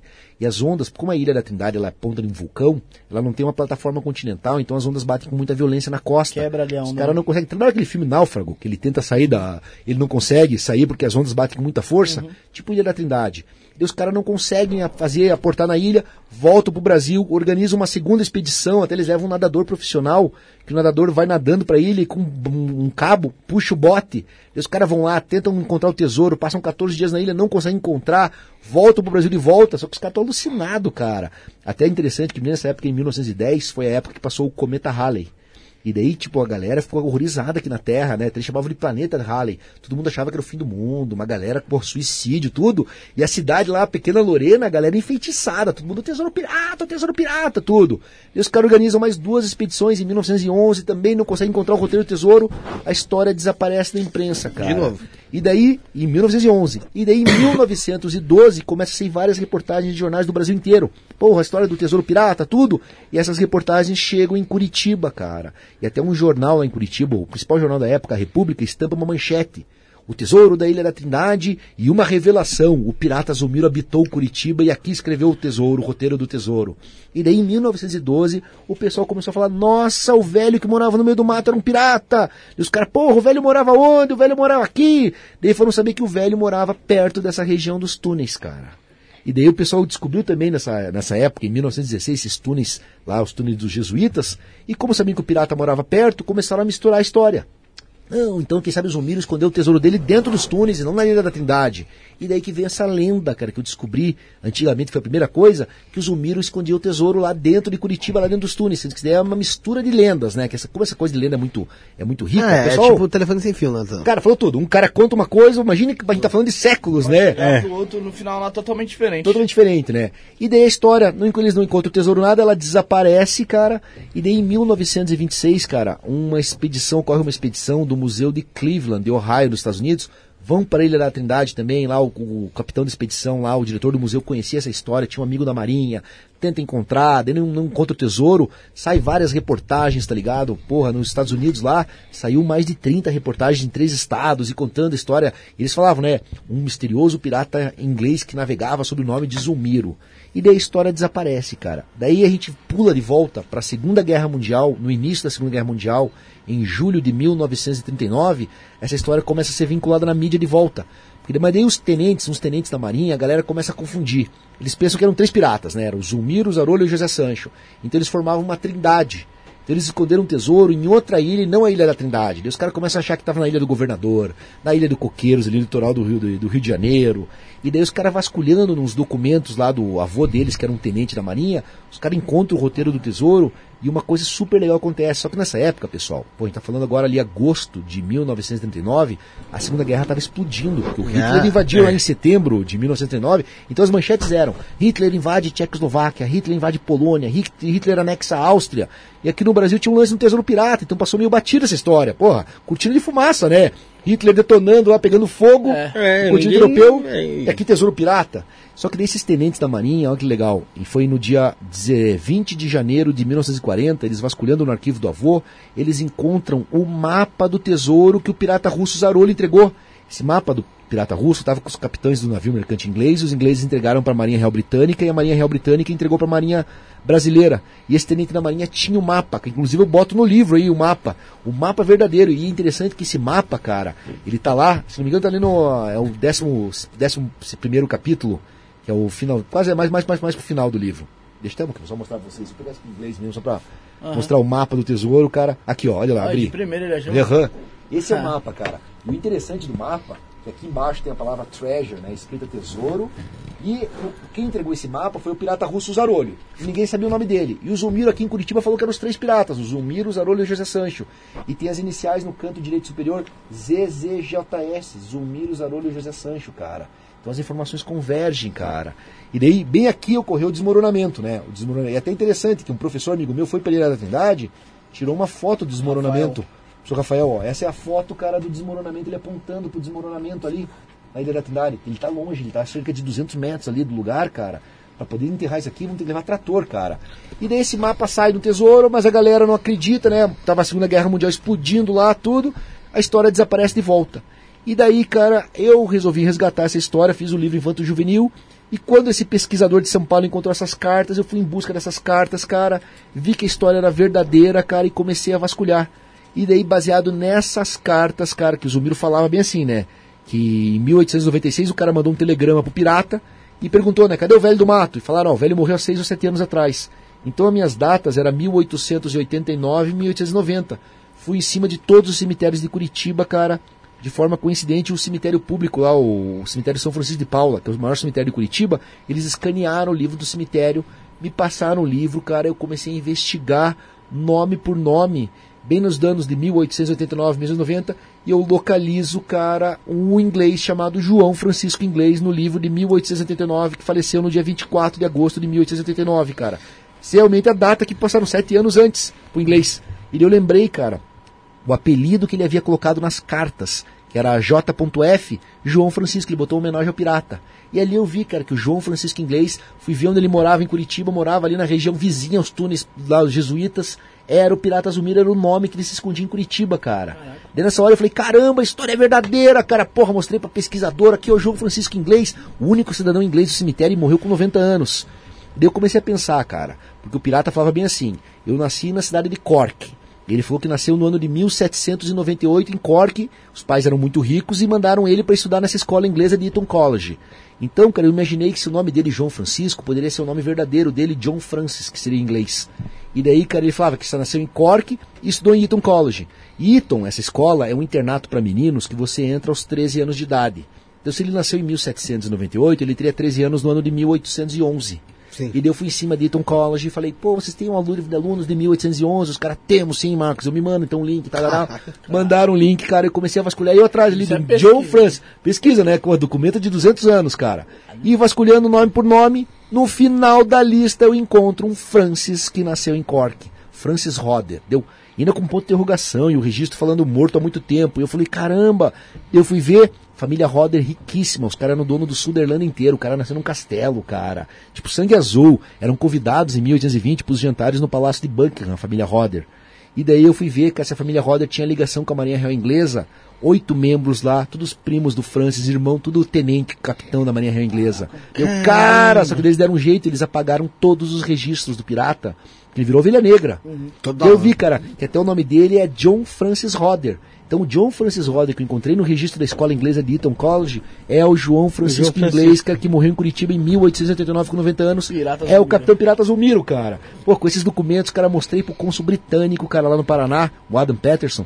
O cara enlouqueceu, falou: caramba, Marcos, tua descoberta é extraordinária, cara. Reescreve os livros de história, porque o último Capitão Pirata morreu em 1835, enforcado em Boston, dos Estados Unidos. E aqui, tanto que até ele pediu, eu falei pra ele: olha, eu tô lançando um livro. Ele, não, eu te ajudo a divulgar o livro e lance o livro em inglês, cara, que nós temos que lançar essa descoberta na Europa. Os ingleses vão enlouquecer com essa história, cara. E daí, cara, começou a fazer, eu lancei o livro e uma coisa interessante ocorreu. Quando eu lancei o livro, né, saiu várias reportagens, saiu uma reportagem na UOL. Porra, pesquisador, encontra o pirata, tudo. Cara, dois dias depois eu recebo uma mensagem pelo Facebook da Carla Young, cara. Marcos, eu sou bisneta do Edward Young. Deu, nossa, cara, aham, eles, ó, nosso bisavô realmente foi amigo do pirata, foi assassinado. Eu fiquei amigo da família Young, cara. Sensacional. Eles mandaram vários documentos pra mim, confirmaram a história, falaram, pô, realmente, o vovô lá, o bisavô Edward, foi assassinado, tudo, ele ficou amigo do pirata, tudo, confirmaram a história. E daí, cara, o livro ele começou a ser divulgado e um professor de história lá de Santa Catarina, baseado nas minhas pesquisas, ele encontrou o registro, eu tinha encontrado o registro no cemitério do João Francisco. Ele encontrou o registro de, de civil religioso na igreja, Tava lá João Francisco Inglês, 90 anos, morto da Inglaterra. Só que tinha um detalhe lá, viúvo de Rita de Tal. Que era a E ele falou, é, ele falou bem assim, ele falou, Marcos, Rita de Tal, nessa época sem sobrenome, tinha chance de ser escravo. Tem alguma conexão essa história com escravo? E eu falei, cara, nas cartas o Zumiro fala que logo após chegar em Curitiba ele arrebatou uma jovem escrava. Deu, porra, a gente foi ver, cara, a Rita era essa escrava, inclusive até ele libertou ela, cara, ela morreu cinco anos antes dele. E daí o cara vasculhando nos cartórios da colônia argelina, ele encontra a certidão de óbito civil do pirata, casado lá, João Francisco Inglês, Inglaterra, casado de Rita de tal, tudo. Deixou quatro filhos na cidade, Joaquim, José, Maria e Ana Inglês, cara. Deu, caramba, o pirata teve conexão. Daí no dia 10 15 de outubro de 2019, a prefeitura fez uma cerimônia lá em Curitiba, oficializaram a história com o prefeito, tudo. E teve uma repórter lá, a Gisele Ubrit, da Tribuna, no jornal grande lá de Curitiba, ela teve uma sacada. Ela falou: Marcos, eu vou botar aqui no corpo da reportagem. Você tem um sobrenome inglês? Se tiver, entre em contato com a gente que nós botamos você em contato com o pesquisador. Cara, dois dias depois me liga ela falando: Marcos, tem um cara chamado Adriano Inglês que quer conversar com você. Deu, caramba. Eu liguei pro Adriano e falei: Adriano, ele falou: Ó, Marcos, o que eu sei é que o meu bisavô era o Joaquim Inglês. Ligue para minha tia lá em Campo Mourão, a dona Isaíra, ela já tem mais idade, ela conhece mais sobre essa história. Ele me deu o telefone da dona Isaíra inglês. E eles ainda carregando o sobrenome inglês com Z, né? Que nem era do pirata. Ah, o sobrenome inglês, Inglês, né? era inglês, sobrenome inglês. Até você ver, o Zumiro, o que, que ele fez? Ele botou um sobrenome, ele botou um adjetivo pátrio. Que o adjetivo pátrio é que nem chamar, tipo, João português, É, isso ou é. Luciano italiano, né? É. alemão. E ele, ele botou inglês, inglês com Z. E daí eu liguei pra dona Isaíra, cara, e assim, ó que interessante. A primeira conversa que eu tive com a dona Isaíra, eu falei, dona Isaíra, a senhora já viu alguma coisa de pirata? Alguma história? Ela falou, Marcos, não conheço nada de pirata. Até o Adriano só falou que você ia ligar pra mim. Eu falei, dona Isaíra, eu fiquei sabendo que, os- que o Joaquim inglês é bisavô de vocês. Me conta a história do pai do Joaquim, que você sabe. Olha o que a mulher me falou. Ela falou, Marcos, que eu sei é que o pai do Joaquim, ele matou um cara por acidente na Marinha Real Inglesa, fugiu para não ser enforcado, fugiu no navio negreiro, veio aqui pro Paraná, subiu a serra, veio para Curitiba e adotou o sobrenome inglês e não o verdadeiro. Dona Isaíra, é a mesma história que o pirata contou nas cartas, que ele matou um oficial lá nas Bermudas, entrou no navio negreiro, só que ele não contou que foi com um pirata para a família. Mas ele contou isso daí. E até ele brincava com a família, que ele tinha sangue azul, tudo, e ele guardava um pedaço da farda, cara, que tava, que hoje perdeu, a família não tem mais. Mas você vê, cara, eu consegui localizar os tataranetos do Pirata O Zumiro. Pirata Zumiro. E carrega o sobrenome inglês até hoje, cara. E daí, cara, com tudo isso, cara, o negócio começou a crescer. Veio um parceiro amigo meu e falou: Marcos, eu quero fazer um documentário baseado no teu livro, cara. E daí nós começamos a gravar o documentário. Foi bem na época da pandemia, porque como eu lancei esse livro em 2019, eu publiquei ele em inglês no final. Pô, 2020 ia ser um ano que nós ia bombar. O Consul ia lançar na Inglaterra. Falou: Marcos, essa história vai explodir. Só que a pandemia veio, cara. Abaixou pra todo mundo, né? Todo mundo teve que dar o up, aquela coisa violenta, né? Segurar, cara? né? Segurar todo mundo. E daí, cara, a gente começou a gravar um documentário, o legado do Pirata Zumiro, baseado nessa minha pesquisa, cara. E lançamos o documentário agora, cara, no mês de março, dia 9 de março. E, inclusive, o documentário também foi legendado em inglês a pedido do cônsul britânico. E nós vamos lançar agora em julho, cara. Vai sair uma reportagem no site da BBC lá em Londres com o livro, que o livro já está em inglês, em e-book, inglês. mas o documentário é em inglês. E o cônsul falou, Marcos, se prepare que quando sair aqui na Inglaterra, cara, a história vai mudar, porque a gente valoriza muito esses documentos antigos. Daí ele, ele falou, eu falei, cara, aqui no Brasil é complicado, cara. Pô, eu tô com uma descoberta desse quilate, cara. Ô, Marco, e- Tudo. E, Fala. e foi, e foi muito importante também sua pesquisa, né? Porque lá pra, pra Curitiba deixou de ser uma lenda Virou e se tornou uma história Virou realidade. realidade. Até olha só, Curitiba lá, cara, os caras agora estão fazendo uma reforma num bosque, que esse bosque Gutierrez vai se transformar no bosque do Pirata Zumiro com a trilha do tesouro, cara. Caraca. Vão trazer ele um negócio. Daí eles vão construir Meu, agora um. como se diz... É, vamos fazer uma parada ponto turística turístico, comercial. é. É, o ônibus do, que tem um ônibus mania turismo lá em Curitiba, que você entra lá, e é legal, até quem for visitar Curitiba, pega essa linha turismo, e ele vai em todos os pontos turísticos da cidade, e o ônibus vai parar nessa parte lá do Tesouro. Daí teve um restaurante em Curitiba, lá o Tortuga, que é um restaurante tradicional de casas, de carnes em Curitiba. Eles expandiram o restaurante e construíram um museu, um espaço cultural do pirata. Eu licenciei toda a minha pesquisa lá dentro do restaurante em quadros, bonecos piratas. O cara está construindo agora um navio pirata. Vai inaugurar agora na Temático, no né? Precisa temático. temáticas, Aham, com 50 lugares lá dentro para servir comida. Pô, E daí vão construir uma placa, né? Estão pensando até num túmulo, com uma estátua do pirata no cemitério municipal, porque no cemitério não tem mais túmulo dele. Naquela época, 1889, quando a pessoa morria, passados cinco anos, eles tentavam entrar em contato com a família e perguntar se a família queria um túmulo perpétuo. Não encontravam a família, tiravam os ossos e botavam no ossário. Isso aconteceu com o pirata, mas hoje eles querem construir um túmulo pro pirata lá. Então o Pirata Zumbi, ele entrou, cara, como parte, um ativo cultural da cidade de Curitiba. Esse meu livro, ele entrou agora na matriz curricular de todas as escolas municipais, prefeitura tá comprando agora os livros para todas as 200 escolas de Curitiba, tudo. Aquela coisa, cara. A história. E ela transcendeu, porque além disso, cara, ela se tornou, tipo, um patrimônio brasileiro, cara. Sim, também Olha é. que loucura, cara. Esse a tesouro- globalização do século XIX. Olha só, é bem isso daí, cara. A globalização a gente está no epicentro. Porque esse tesouro, grande parte desse tesouro que está lá escondido na Ilha da Trindade, o pirata Zarolho lá, quando entregou o mapa do tesouro, olha a história que ele contou. Em 1821, em plena Revolução Peruana, os espanhóis estavam sendo expulsos do Peru, estava o processo de independência. E daí quando o cara lá, o general José de San Martín, que era o libertador, ele chegou, ele permitiu que os espanhóis saíssem em navios e levassem o tesouro da Catedral de Lima e grande parte do tesouro do Forte Real São Felipe. E foi um comboio de navios, desceu aqui para o Atlântico Sul, passou pelo Estreito de Magalhães, quando entrou no Atlântico Sul, os piratas lá do bando do Zarolho, que era do bando do Zumiro, capturaram esse navio. E esse navio bem com o tesouro da Catedral de Lima e levaram para a Ilha da Trindade.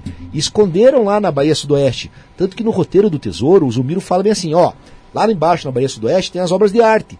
Que, claro, ele fala do valor de 3 milhões de libras, mas ele fala que o valor artístico é incalculável, cara, que são candelabros de um metro e meio, de ouro, joias incrustadas. Cara, um candelabro desses daí passa meio bilhão de dólares. É surreal. Se for, for fazer uma. uma É, porque não é só o, É, não é é só o material. o contexto É, é o- histórico, é, né? É então. histórico, cara. É uma coisa assim violenta. E daí, cara, esse tesouro, ou esse general de José San Martín, ele libertou o Peru, ele foi se exilar no final da vida dele na França, em 1837. E ele foi se exilar na casa de um banqueiro francês que era grande amigo daquele escritor Alexandre Dumas, que escreveu O Conde do Monte Cristo.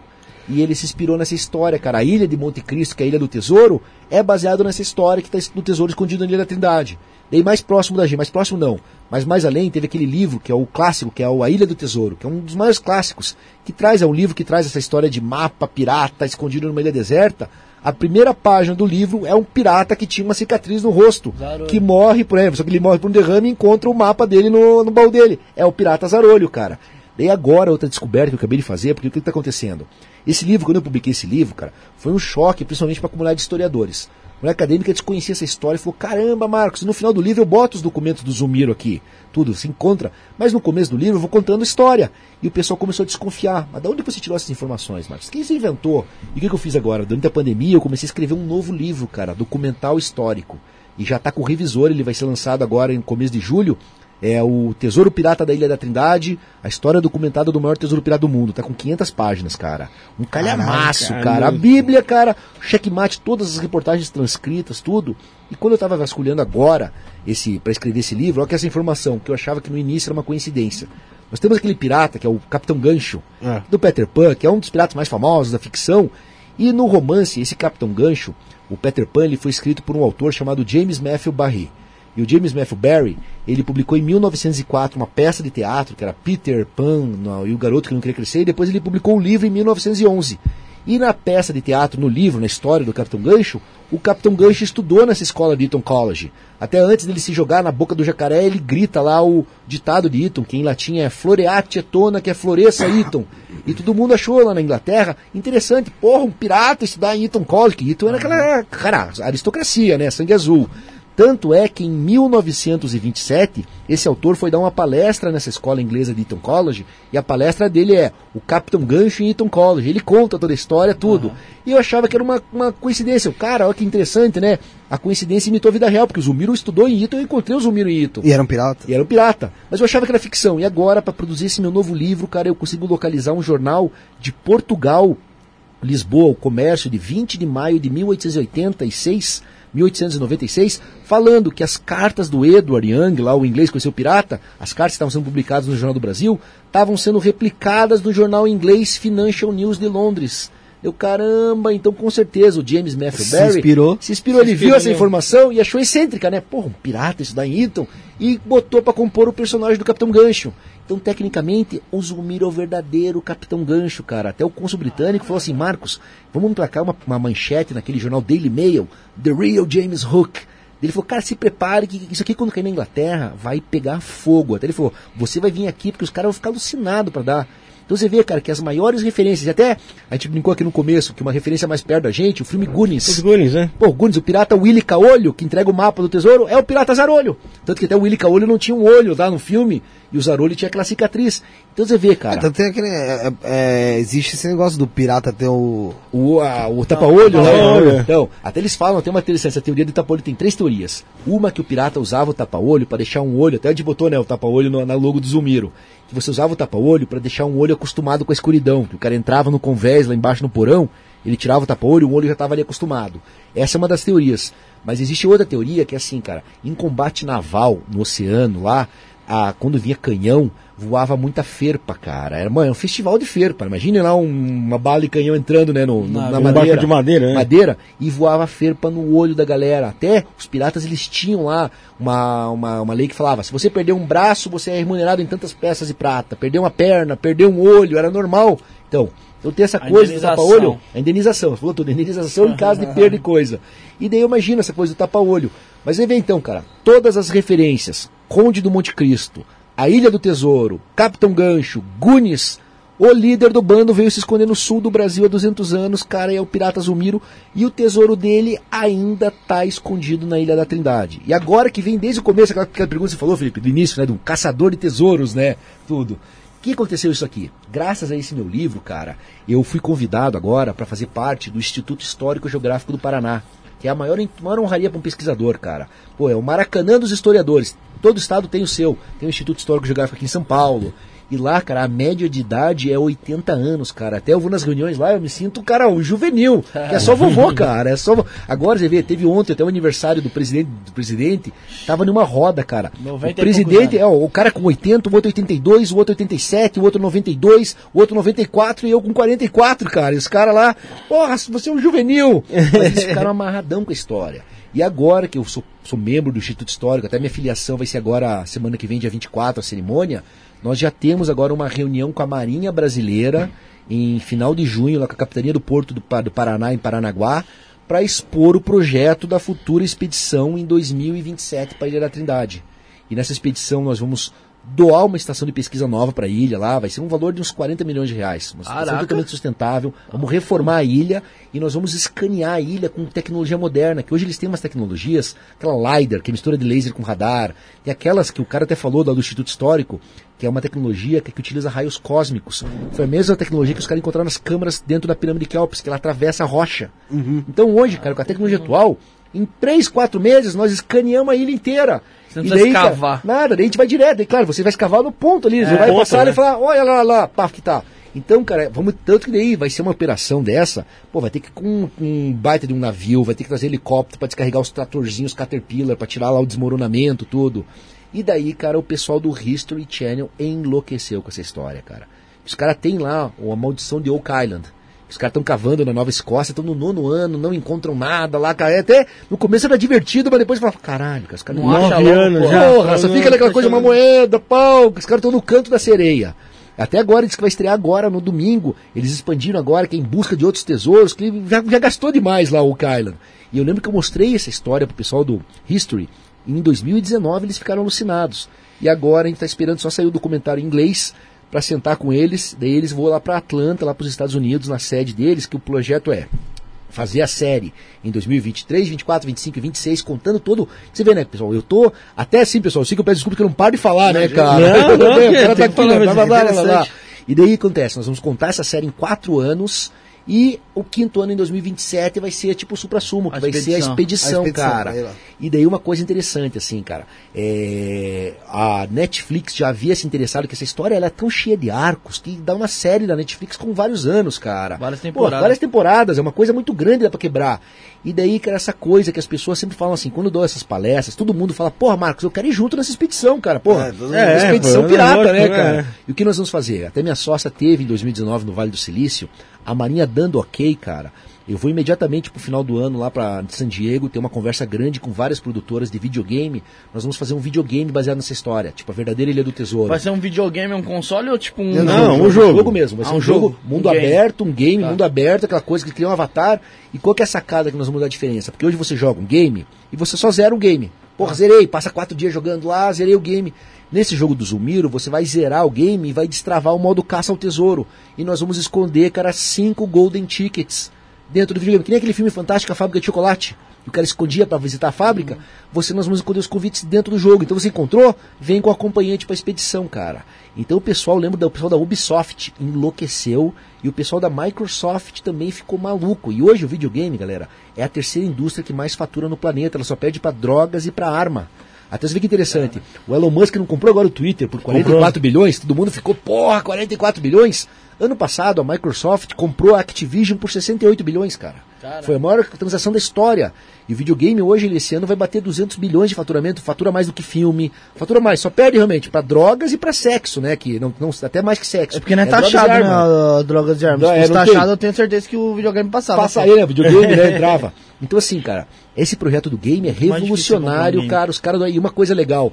Nós vamos ter as fases do Tá game. muito difícil comprar videogame. É isso que eu ia falar. Não, é, é muito mais difícil hoje em dia com, com os, que eu quis falar assim, com os impostos em cima do- dos Imposto jogos de tá videogame. igual. É muito mais difícil do que você comprar Mas uma droga. comprar droga e arma. É, o cara né, entra Eu ali na acho. droga, o cara vai pro cara, ah, me passa aí um, tra- um cano Não, e arma tal, eu não tal. digo, tá ligado? A Mas droga, droga- pô, Ah, coisa vai. né? Mas, assim, tudo preço- esse mercado de games, cara, a galera projeta ainda mais. E uma coisa interessante, que era o que aconteceu. Vocês estão ligados esse mercado do que tem um metaverso, né? O Mas metaverso. a gente tá é, é, o, o metaverso. É o novo, hein, mano? E olha só o que aconteceu, cara. Eu, eu tive uma visão agora, dois, dois, é, duas semanas atrás, porque todo mundo, porra, metaverso, daí essa coisa de NFT, que são aqueles tokens não É. fungíveis, tudo. E eu fui ver que esse mercado de NFT, cara, ele começou mesmo em 2020. 2020 ele faturou 70 milhões de dólares.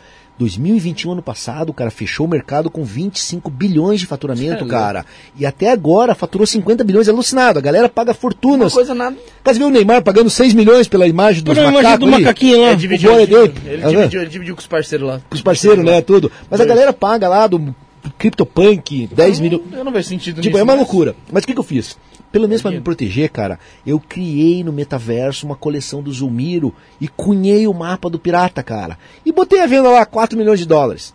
Quer comprar o mapa, tá lá, porque a galera paga fortuna, porque assim, o que, que é uma coisa que é uma raridade? Uma obra de arte, a raridade dela é porque ela é única. É, exclusividade, aqui é né? o único mapa pirata do mundo, é o verdadeiro. Porque se você digitar hoje na internet, mapa pirata, ele diz, não existe mapa pirata. Isso é uma invenção do livro do Robert Louis Stevenson, ele é do Tesouro, nenhum pirata conhecido deixou um mapa. Sendo que esse é o mapa pirata verdadeiro que eu descobri. Quem tem outra cópia desse aqui é o almirantado britânico lá.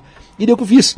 Tá no metaverso. Digitar hoje lá no OpenSea, que é o mercado lá, até tá em, na verdade, em é, Bitcoin, né, em Ethereum. E agora o Ethereum teve uma queda, viu que loucura. Que a, que, a, que a moeda, né? É a moeda. E olha só como é, como é, como é volátil esse mercado, né? Eu criei esse mapa bosta na semana passada em Ethereum. Eu botei lá 1.773 Ethereums. Quando eu criei, ele estava valendo 5 milhões e 200 mil dólares. Eu, pá, beleza. Eu fui acompanhando essa de farra, né? Ninguém vai comprar agora. Ah, Futuramente pode ser. Mas agora, cara, tá valendo 3,800, cara. Você viu como caiu o mercado? Cara, Essa despencou. Bitcoin o só Bitcoin despencou, né, brother? a Que raiva, né, 150 cara? merda. Só Porra. 3 milhões e 800, dá pra nós comprar então. Pô, claro, aquela coisa de fazer uma maquinha, né, e tal. Então, assim, cara, eu imagino, mestres, que essa história vai começar com um crescimento tão grande a partir de série no History, filme, tudo, videogame, toda essa parada, e a expedição chegando mais próximo. Agora, você vê, semana passada eu tive uma reunião com o cônsul de Bangladesh.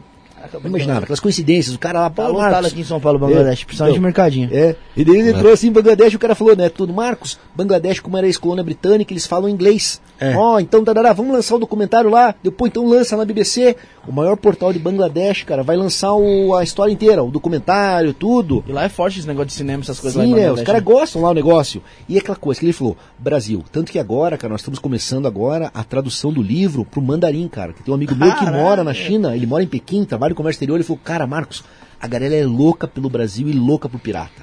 Vamos lançar esse livro aqui. E ele falou, você não tem noção, cara, mercado chinês aqui, cara, é coisa de milhão, cara, é coisa muito grande, tá ligado? É, tanto que os, que os clubes aqui de São Paulo sempre tentam entrar no mercado não chinês, vai né? entrar no mercado, é, é pra venda de camisas, essas paradas. tudo, né, Pra pegar esse negócio que é muito, cara, é muito forte.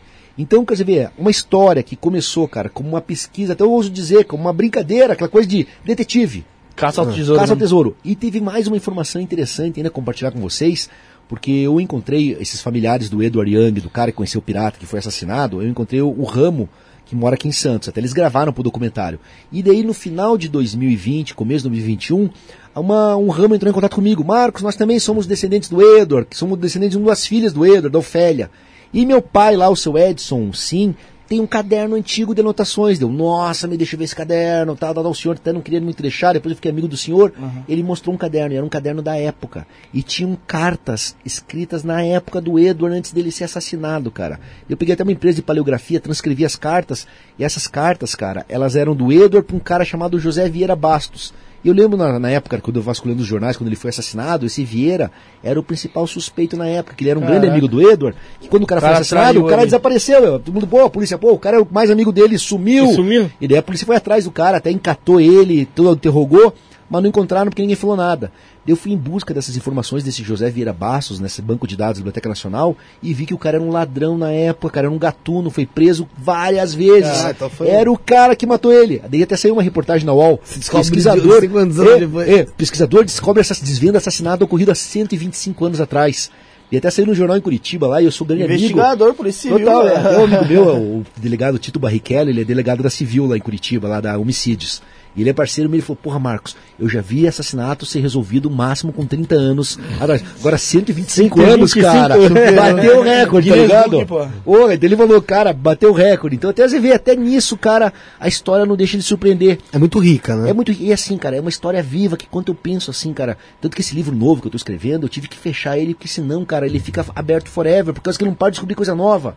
Agora eu descobri de onde que o cara botou o nome Zumiro, que era uma peça de teatro, escrita em 1790 e 62, que era um francês, chamado Zulmira. Que a Zulmira era uma princesa da ilha grega de Lesbos, filha do rei Polidoro, e daí a galera acusa a Zulmira de assassinar o pai, de tentar matar, só que ela era muito astuta. E no final ela, ela revela todos os conspiradores, prende todo mundo. Eu me liguei e falei, cara, ele botou o masculino dela, porque quando ele virou Zulmiro, é, o cara queria ser um astuto ali e tal. Então você vê, cara, a história é inacreditável e realmente existiu e conecta o Brasil, cara, com a maior história de piratas do mundo, velho. É interessante quando você fala sobre os sobre o, o que você conseguiu encontrar dos parentes, dos parentes desse pessoal todo aí que você investi, que você começou a investigar, a Edward. trabalhar lá atrás, tal, de 1800 e pouco. E você vê aí Tataraneto vai do do Zumiro, Zumiro. eh, Do Edward? Aí você a gente começa a pensar sobre a gente, né, porra? Que, se- como que será que foi a nossa família pra cima, né, cara? O que, que será que a gente já Será que a gente já não foi parente aconteceu? do, do ele? Não, não, mas o que, que será? que, que será que tem de história na, na- na- no nosso sangue correndo aí, né, velho? Até, genealógica, ó, isso foi uma né? coisa É, legal, pra Felipe, cima. que vale a pena sempre, porque eu lembro assim, cara, Flexão. que é, é o ideal, cara, é a gente pegar, até fica um aviso pra quem tá assistindo a gente, vai em cima dos velhinhos, dos avós, cara, vai com um gravador, que hoje fala tudo, e pede pra ele contar umas histórias antigas, cara, porque é bem isso, cara, que você falou, imagine, tem, tem, tem cada, toda a família, eu vou te falar, cara, todos vocês, se eu pegasse, entrevistasse os bisavós, avós, vocês, seus avós tinham uma história fantástica, o que eu mais gostava de pegar, cara, meus, minha avó quando era viva, eu falava, vó, conta a história mais deslumbrante, mais maluca. Daí ela me contava história de lobisomem, umas coisas. Uma vez eu contava história de tesouro. E isso, cara, é um verdadeiro tesouro, cara. Então você falou, a gente mesmo, cara, a gente tem uma história muito rica dentro da gente. E o problema é que essas pessoas mais velhas vão falecendo, vão morrendo, É. vai, apa- vai apagando. Tipo assim, nem um exemplo. Eu posso perguntar pra vocês, vocês devem saber, no máximo até o bisavô de vocês. E olhe lá. Nem Agora sei. se eu perguntar o trisavô. Porra, o tetravó, eu não sei, cara. O máximo eu lembro, eu sei minha avó. Ah, minha avó, agora minha bisavó, eu já não sei o nome, Sei que chamava Maria, que era o nome da época mesmo. Errando negócio, então. Eu fico perguntando isso pro meu avô direto, mas ele não sabe. Não sabe, né? Você fala assim, "Vô, como é que é o negócio ali? Não É, lembra? não, Não lembra não dele, sabe, caralho? não, não, do- dos avós dele. Dos avós dele, então. É. Mas uma coisa legal antes de pegar essa avós- parte, cara, e eu fazia isso. Eu vou estar com 90 e quanto? Meu avô tem 90, vai fazer 91. Olha, cara, então, cara, eu vou te falar então, olha só, mestre Rafael. Você entra, cara, e começa a perguntar pra ele, pra esse pessoal, e pergunta, vô, me conta uma história extraordinária, quando você lembrava. Fala de, ou seja, de tesouro, ou de assombração, ou tudo. Cara, os vovôs sempre tem na manga algo legal, cara. E são coisas que a gente não dá valor e perde. não né? dá valor e perde, cara. Depois que perdeu, Não tem mais não tem mais volta, É. cara, essa coisa. Que nem essa história mesmo do Zulmiro, cara. Se eu não tivesse levantado essa chama e ido atrás, que ia, cara. Mas você fez um puta de um Ah, trabalho, não, né, Marcos? agora tá indo pra 18 anos de trabalho, tudo, que até eu fico brincando que ele tá entrando na maioridade agora. Não, mas é um puta de um trabalho. Não, é- é, é- aham. Por exemplo, eu, te- eu tenho curiosidade de saber a, a- subir a árvore genealógica ali da minha família pra entender um pouco Sim. mais ali, mas eu não sei, não sei às vezes por onde começar. A, a- a minha irmã conseguiu, acho que alguma coisa referente à entrada de, de parentes meus assim. é, é, aqui no, no Brasil tal, mas eu mesmo não, eu não sei por onde começar. Eu, eu, assim, eu, eu chego ao meu- até o meu bisavô, que eu sei que era da parte da minha mãe, que era Joaquim, Aham. É, acho que a minha bisavó era Isaura, seria Isaura, né? Ó, você ainda se lembra um pouco É. ainda, Felipe. É, agora a parte paterna eu não lembro mesmo. É, mas eu, eu acho que chega. Eu chego até do meu avô mesmo, eu devo, devo do meu. do- a- mãe e o pai do meu avô, eu devo, se eu puxar muito pela memória, eu devo Tipo, trazer bisavô. Ó, vale a pena então uma dica que eu também dou. Tem um site chamado Family Search. Sim. Que é a família. O Family Search, ele é feito pelos mormons, tudo. É, já várias. Você entra lá, cara, e digita lá o sobrenome, eles botam. Meio né? difícil assim de, É de mexer, de mexer, né, de chatinho, mas encontrar. é. Mas ele tem lá e é gratuita a ferramenta. Isso aí. E também outra ferramenta, essa, essa ferramenta que é a hemeroteca digital de jornais antigos. De vez em quando você botar o teu nome lá, alguma coisa de jornal antigo, ele começa a investigar. Mas igual você falou, cara, é um trabalho assim meio de formiguinha, detetive. O, o meu, meu bisavô tem uma história interessante. Tem uma. Que é, meu bisavô. Por- não, por parte da minha avó, da, da esposa do meu avô, que, Uhum. pai do meu pai. Ele, ele era filho de uma escrava com o dono de engenho. Olha só, cara. Que, a- e aí o dono de engenho trouxe o, o, o filho pra dentro de casa e a escrava ficou pra fora. Nossa, foi, ele pegou o neto ali, Pegou né, o o filho- filho, o filho dele que o teve filho dele escrava, com a criou como filho. como filho, Que é o. que é o, o, o meu bisavô. Teu Então bisavô. você é descendente dos escravos. De escravos, sim. Tem, claro, Sim, mas isso tem aí, cara, é um escravos. negócio. Até na verdade, todo mundo tem até esses testes hoje de. DNA que você bota. Tem, cara. tem, Todo tem, brasileiro a gente tem, cara. Tem a descendência de índio, de Indígena, escravo, de tudo isso daí.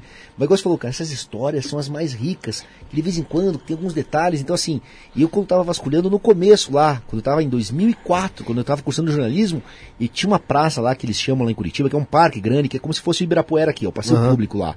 E os velhinhos ficavam jogando é, damas, né? Os velhinhos se reúnem pra ficar jogando. Cara, eu ia com o gravador, cara, e ficava escutando as histórias dos velhinhos, as mais fantásticas. Eu falava, vem cá, me conta essa história mais cabulosa que você conhece. E os velhinhos contavam umas viagens na maionese. Mas foi lá que um velhinho falou pra mim, vá no Clube Alemão, que no Clube Alemão tem um túnel. Tem um túnel. Eu, opa, o senhor contou aqui. Daí que eu descobri o túnel no Clube Alemão Concorde. Ali, ali. Você vê, foi uma entrevista dessa com um desses velhinhos, cara. Que eles são, na verdade, um repositório, um depositório. Enciclopédia, né? Enciclopédia viva, cara. Eles são enciclopédias É, vivas, história. cara. a gente teve a experiência aqui com o Joshua Stru, né? Que Sim. é sobrevivente do Holocausto. Pô, olha que sensacional. Imagina que esse cara não deve ter, Então, cara. ele teve aqui, a gente conversou com ele. Aham. Foram quatro horas, eu acho. Nossa, imagine, cara. O cara sobreviveu ao holocausto, cara. O cara teve na pele lá aquela né, atrocidade que foi cometida, cara. Pois é. Pô, você E vê? aí você vê, e ele vai falando, falando, falando. Detalhes, vai... né, mano? É, porque a memória, a memória infantil, Apaga, né? por mais que você tenha idade já, ela é a que fica ali Registrada, né? registrada, firme. E eu, pô, é uma coisa que eu hoje com certeza vou me pegar pensando, sabe? Tipo, o que, que será? Será que já eh, no- nossos tataravós aí, bisavós, será que já tiveram uma história muito foda por aí? Sim, será que cara, já claro, uma cometeram história de crime? Será que não, não Pô, sei? Ou, tiveram num momento X, assim, algum momento né, principal, seja uma. Não fala uma, uma revolução mesmo. E assim, é uma loucura, cara, que se a gente tá vivo aqui hoje, cara, é porque os nossos tataravós, eles sobreviveram à pancadaria lá atrás. É, o mundo, o mundo sem regra. Mundo sem regra, cara. Aquele mundo da Idade Média, aquelas coisas, era, cara, era sem regra, era coisa Não, mas eu fico é muito louco você imaginar, porque assim, isso a gente tá subindo até tataravô. Mas se, pô, se a gente for subir a nossa. Meu, lá pra 1500, É, 1400, cara, cara, da onde que a gente veio, porra? Doenças, violência. Não, mas da onde que a gente veio? Da onde que ele veio? É, É. sabe? Cara, é muito. É uma merda a história. Se assim, daqui por diante, eu acho que é, muita. Daqui por diante, eu acho que muita coisa vai vai ficar marcada, lógico, porque a internet chega pra você conseguir realmente marcar. O registro fica. É, pra você registrar e, e ficar, mas o que aconteceu? Da onde, da onde a gen- a gente partiu ali, sabe, cara? Cara, eu- então, eu agora, claro que essa pesquisa eu, me, eu fiquei mais apaixonado pelo passado. você conseguiu descobrir hoje. alguma coisa da tua família ainda Da atrás? minha família, olha só, cara, na verdade, porque eu sei que eu sou, né, meu sobrenome é Offenbock, que é austríaco, e nascimento português. Nascimento eu sei que vieram em quatro navios de Portugal. Vieram pra cá e Brasil se espalharam tudo. E Offenbock eu consegui registrar até os nossos bisavô, meu tio já nasceu na, meu avô, meu avô nasceu na Áustria, tudo veio pra cá, mas vieram fugindo, coisa da guerra. Aquela coisa, a maioria dos alemães tudo certinho. A ma- maioria do- muita Eu, gente veio pessoal, por conta é, da. Imagine, fechando o pau lá, cara, quem quer ficar lá, cara? É que nem Brasil. hoje na Ucrânia lá, que dá dó da galera saindo É, fora, daqui, né? daqui Da Polônia, 100 lá, da anos Polônia, né? vai ter muitos refugiados da Ucrânia que foram cara, para outros claro, países. Que foram para outros países. Daqui a 100 anos aí tem. É. tem Até ver, né? Porra, aquela coisa. de- de- de- essa coisa histórica. Mas até tem uma coisa, agora você falando dessa coisa de pesquisa histórica que eu não falei, uma coisa interessante, pessoal, que até vale a pena, que é uma curiosidade que eu fui descobrindo agora. Porque eu tava vasculhando essa escola lá do Pirata, que o Pirata estudou em Eton College, e em Eton é onde nasceu o futebol, cara. O Cara. futebol nasceu nessa escola. Charles Eles Miller, começaram lá. O Charles Miller, lá, o Charles Miller, ele trouxe uma bola pro Brasil em 1894. Ele O trouxe. Charles Miller, Final. ele trouxe pro Brasil. Trouxe, né? é, ele trouxe, Ele ele trouxe futebol, mas, mas que ele é o pai, o pai do futebol, porque ele trouxe e começou a jogar. Mas o futebol aqui no Brasil é interessante, que ele foi criado nessa escola de Eton College, e até eles chamavam de o jogo do drible. E daí eu lembro que em 1815 se reuniu a escola de Eton College e a escola de rugby. E até o esporte rugby é por causa que tem uma cidade chamada rugby e uma escola de rugby. Os caras, não, vocês jogam rugby que é com mão e a gente joga com, a, com o pé aqui que é o jogo do drible. E até em 1848 se reuniram lá em Cambridge e tentaram unificar as regras, daí não deu certo. Daí eles foram, na verdade, em 1863 que criaram a Liga é, Inglesa de Futebol, daí é o nascimento do futebol. Mas daí aqui no Brasil, cara, você vê que interessante. O Zulmiro, ele estudou por. Eu encontrei ele na escola entre 1811, 12, 13 e 14. Então o Pirata jogou futebol, cara. Então, tecnicamente, o Zulmiro, ele é o primeiro jogador de futebol do Brasil aqui. E olha que loucura, cara. Deu vasculhando e falei, deixa eu ver a primeira vez que o futebol foi jogado no Brasil, né? Tá, tá, tá vasculhando. Olha que surreal, cara. A primeira vez que uma pelada de futebol foi praticada no Brasil foi em 1875 na colônia argelina em Curitiba. E daí, três anos depois, em 1878, marinheiros ingleses jogaram no Rio de Janeiro para Princesa Isabel. Mas, cara, é 75 em Curitiba, deu. Mas quem que jogava em Curitiba futebol? Deu, opa! Tinha um senhor que estudou na escola, que Inglês manjou lá. de inglês, que jogou futebol, cara. Então eu sei que são Mas acho que em conjecturas. 1875, acho que ele já não. Pô, é que tá. Não ele, tava mais Não ele- tava, não tava muito ele ativo. não jogava, mas sabe o que ele fala? Isso aqui que eu acho? Que em 1875 chegaram imigrantes lá da colônia Sungui e ele pode ter falado com os ingleses e só mostrado como é que jogava o negócio. Até eu tô em cima agora do historiador, ver da onde que ele tirou essa informação. Porque essa, essa colônia argelina, essa região, era onde o pirata faleceu. Ali tem o cartório. E o Zulmiro, ele manjava dessas regras de futebol, que ele jogou, ele ficou quatro anos estudando em Eton College, então o esporte principal era o futebol. Até tem um documentário muito legal sobre o futebol na Netflix, que mostra que no começo o futebol, ele era um esporte da elite, né? Só a aristocracia podia jogar. Mas daí os, empresa- os, os operários começaram a montar os times e começaram a jogar bem pra caramba. Bater de frente e bater de frente, e os nobres ficavam de cara. O que esse povão tá fazendo? Aqui no Brasil é a mesma coisa, cara. Quando o Charles Miller trouxe o futebol, até 1820, os mais pobres só podiam assistir. Só jogava quem era elite e tudo. Daí a galera começou a jogar. Só que o futebol caiu no pé da galera, cara. Porra, era. com certeza, a galera menos favorecida começou a dominar. Começou a dar um pau. E daí até a elite começou a ficar com ciúme. É a mesma coisa que aconteceu na Inglaterra. Mas isso é só coincidência, assim, que eu falo, porra, Zumiro jogava morou em Curitiba. O Zumiro conheceu futebol. E a primeira pelada da história do Brasil foi praticada em Curitiba. E não tem imigração inglesa em Curitiba, tá ligado? A não ser que tem o seu pirata que manjava das regras. Então, igual eu falo, ele, o futebol É, pra mim ele brincou com os caras com uma bola lá, tá ligado? Mostrou como é que Não jogava. que ele tenha jogado Não em jogado si, em né? si, porque com- imagina, em 75, Ah, mas ele tinha parceiro. é, 70 anos, e tinha, ele já tinha praticamente quase 77 anos lá em 75. É, apesar que o cara viveu até os 90, e o cara quando encontrou ele, aos 80 anos, o Edward, encontrou ele em 1880, 79, o cara falou que o Zumiro era uma pessoa, porra, ainda... E ontem, cara, olha só, ontem eu tive essa reunião no Instituto Histórico, lá no meio dos tios chegaram, daqui a pouco chegou um senhor, cara, o senhor todo elétrico falando, daí eu falei, cara, daí o senhor revelou que tinha 92, daí eu até falei pra ele, pô, o senhor não tem cara de 92, eu daria tipo uns 77 pro senhor, e o velhinho todo elétrico, eu vou chegar até os 100, barará, darará, e eu, caramba, cara, eu quero chegar assim nessa idade, o cara, eu levo o senhor, por ele falar tudo elétrico e a memória viva, jamais eu daria 72 anos, cara. 80, 80, 92 o cara. Eu daria uns 77. Então tem essa coisa, a pessoa ter essa, essa vitalidade, né? Depende muito.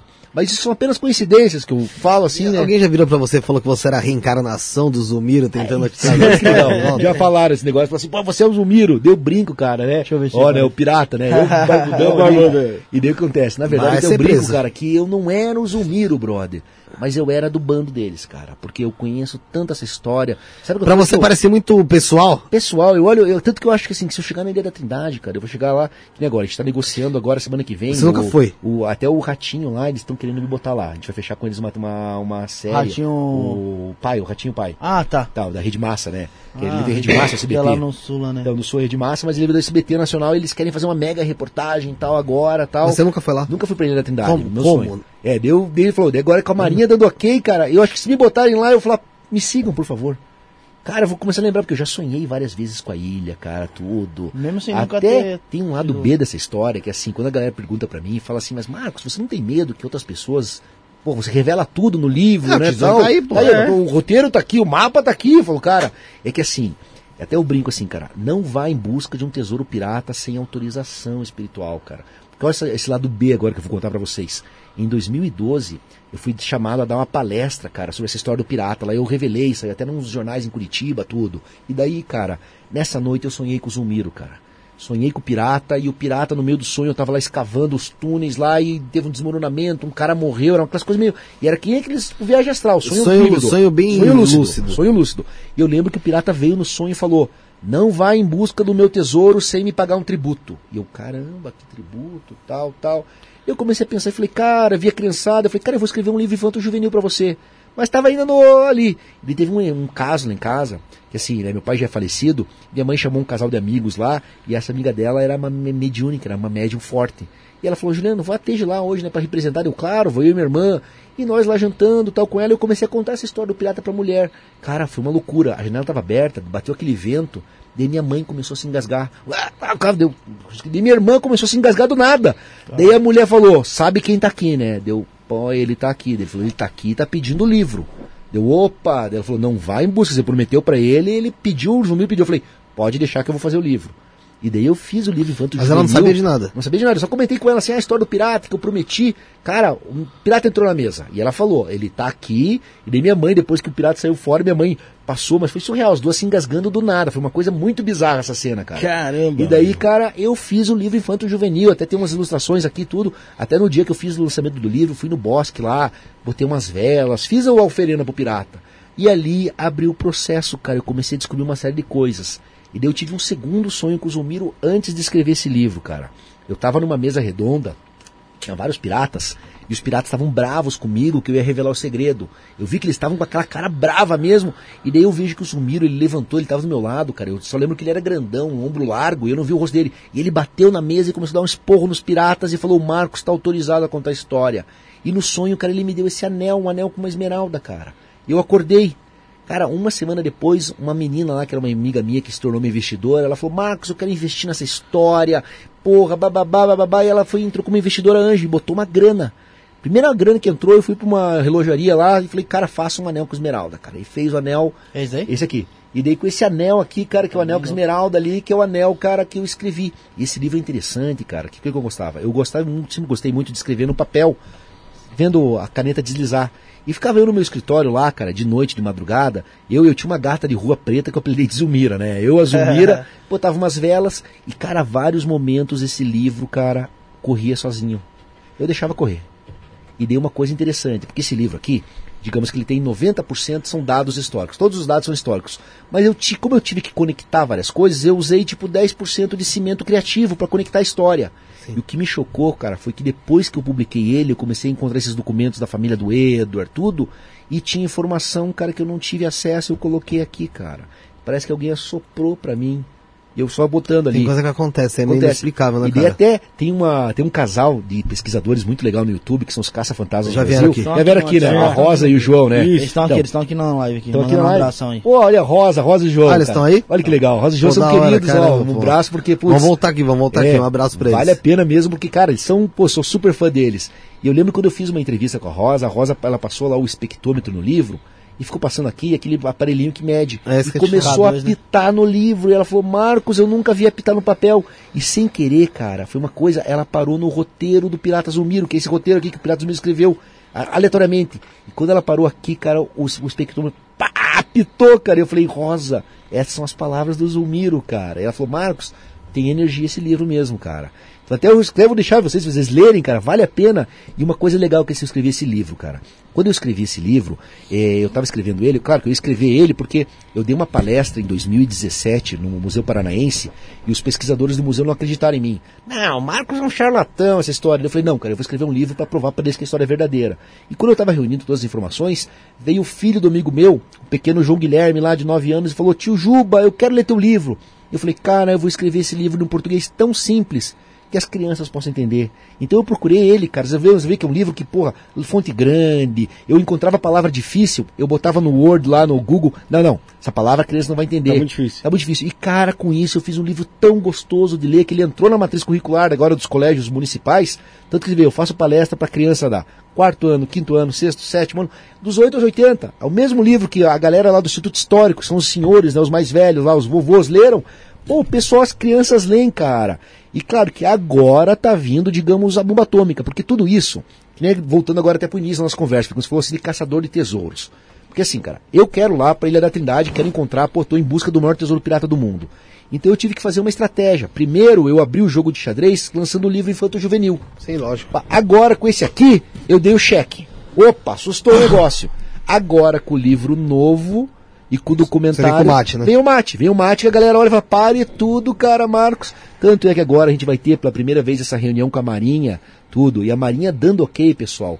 Daí o jogo muda, porque daí eles sabem que realmente, imagine, e é um projeto, igual eu falei pra vocês, é médio prazo. Daqui cinco anos. Até muitas pessoas falam pra mim, mas Marcos, você não quer ir ano que vem pra Ilha da Trindade, tudo. Eu, não. Tu tem Você seu vai tempo, ter que né? ter, vai ter que ter videogame, vai ter série, vai vir muita coisa. Você precisa de um financiamento, né, cara? Não adianta, pra isso você precisa desse, desse de suporte. Claro, e Só precisa, pra Marinha imagine, 40 milhões, você falou de investimento. Claro, imagina, pra gente botar lá uma, uma base até interessante com um amigo meu, que ele mexe com uma empresa de construtora, e ele falou, Marcos, hoje em dia já tem os projetos prontos, que nem aquelas estações de pesquisa, que nem aquela da, da Antártica, Antártica. que custou lá seus 110 milhões e tal. Ele falou, não, mas já tem menores, claro que uns de 30, 40 milhões, mas está pronto. Daí a gente vai pegar todo esse projeto, que vamos levar na reunião pra Marinha e falar. E sendo que assim, cara, imagine que essa empresa de videogame, nós vamos ter que renderizar a Ilha da Trindade. Então você vai poder percorrer a ilha. Até vai ser uma coisa legal lá pra Curitiba. E mesmo assim para cidades que fazem parte dessa história aqui, Rio de Janeiro, nós vamos pegar os mapas antigos das cidades e renderizar. Então você vai andar pela como era Curitiba em 1880 lá, encontrar o pirata. Isso é muito louco, na boa, cara. Não, imagina. porque quantos, quantos de nós não pensam. Eu sempre penso, pô, eu tava falando isso com a Sara, minha noiva, esses dias. É, você viajaria, ela falou, pro futuro ou pro passado? Falei, caraca, eu acho que eu viajaria pro passado, mano. Futuro a Aham. gente pode viver, né? Não, não, e o futuro, cara, sei lá, eu fico meio. Mas eu queria muito passar nem que fosse 15 minutos, vai. E olha que eu tô perto, hein? 1940, tá ligado? Uma- andando na rua. Veja Em que loucura. 1940. Né, Isso, mas às vezes você andando. próximo, agora? Você Mato, em pô. 90, cara. É, totalmente É diferente. que 90, 80, 70, se você procurar no YouTube, Você tem aí uns vídeos do pessoal É. andando pela cidade Aham. tal. Mas eu fico imaginando você andando pela rua em 1940, 1930, como é que, você, Imagina, como é que cara, era? imagina que Ah, eu- sampa, como é eu- que era, cara? Você É. andando aqui pela Paulista em 1930, aqueles casarões, aquelas coisas muito... Eu desde, eu desde onde vi- viciei num canal do TikTok lá que. Até segui com o do programa lá que mostra lá os vídeos antigos lá. Qual como nome? era. Ah, esqueci o nome, tá aqui, depois eu vejo lá. Que ele mostra os vídeos tipo de 1950. Pô, isso é muito 1940. louco, Isso, cara. isso é uma viagem no Isso que você tá tempo. falando do jogo também. Vai, Sim. assim, você tá voltando no tempo total, Aham. cara. Até os caras lá, o pessoal lá do, das partes do ficaram alucinados. Falaram, nossa, Marcos, a gente tem vários mapas aqui, tudo. Eu falei, cara, vamos renderizar. Que até uma coisa interessante que ocorreu com essa parte. É, teve um jogo lá da Ubisoft, que é o Assassin's Creed, que o cara andava na, em Notre Dame. E quando a Notre Dame pegou fogo, eles foram no videogame, porque no videogame existia tudo, cara. Eles renderizaram tudo com um negócio. Como era? Como era? Então, era uma viagem. Você andar pelo game, pela Notre Dame em cima, você tá andando pela igreja real. Então, imagina essa coisa de entrando, cara. Pô, esses resgates históricos. Eu, eu também, eu, eu virei apaixonado pelo, por, por- pela história antiga. E eu gostaria também, cara, de voltar, digamos, 1930, 1920, e andando, cara, pra você ver como é que era, e o povo na rua, os bondinhos. É, é o que eu falei, eu, precisava abrir a boca, só queria andar pela rua e Só ver, observar. né, como que era, só Daí observar. nesse ponto, e olha, agora de falar, vocês que ainda têm o professor que, né, que manja de viagem astral, cara, em viagem astral você Pode ser. conseguiria, só que daí o duro é masterizar isso, é dominar essa. Ah, sim. daí. Mas, cara, na viagem astral, cara, eu, que eu lembro que tem um livro de viagem astral que é do Robert Monroe, que é um dos papas tudo da viagem astral, e ele entra numa parte que ele começa a voltar a épocas passadas. E igual você falou, ele volta como espectador. Não intervém lá. Mas fica só, tá ligado? Aquela coisa de observando ali e tal. E depois ele começa também a ir pro futuro. É uma loucura. Ele começa a ir pro futuro e observar também como era o futuro. E é muito louco, porque é o seguinte, eu já pensei várias vezes assim, pô, por que, que não tem um, um- um- Não é possível que só eu tenha essa vontade, sabe? Um projeto, tipo, por exemplo, tem uma, uma casa aqui em São Paulo que chama Abaddon, Aham. que é de terror, né? Que é aquela do Nossa. manicômio. Sim. É uma manicômio, Porra. você entra, manicômio, eu sou louco pra ir. Aham. É... É do escape lá, né? Não do escape, essa não é do escape. Tem a É do tipo, escape é também. de terror mesmo assim. É de terror. É, Pô. lembra? Eu não Tipo sei um se parque lembra- antigo que lembra tinha. do Play Center, tinha Noite de Terror? Nossa, mas é uma parada muito mais louca, tá Já ligado? dava medo, né? O terror Não, era é uma balada, apavorante. Não, não, não. É uma casa de, de você, que você paga pra ter experiência de terror mesmo. É tipo um Nossa, manicômio, como se fosse um cara. manicômio abandonado. Cara, é É muito louco. Porra, chama o cara Abaddon. não dorme, velho. É, nossa, eu sou louco pra ir. E eu, pô, fiquei pensando, cara, por que, que não tem, tipo, vamos supor, um, um terreno, algum lugar que, meu, tem uma parada dessa, como se fosse a vivência em 1930, tipo, com tudo rolando, Coisa antiga. como se fosse lá, sabe, com a temática total Remete, disso né? daí. Mas, tipo, mano, rolando mesmo, sabe? E, mano, eu falei, não é possível que só eu tenha vontade de. Como se fosse em 1930 preso ali dentro de. É, tá ligado? é, Cara, é, e você entrasse nesse lugar é loucura, e, tipo, é loucura, você, parceiro. vai, se- você entra nesse lugar e as roupas que você vai ter que vestir são as roupas de...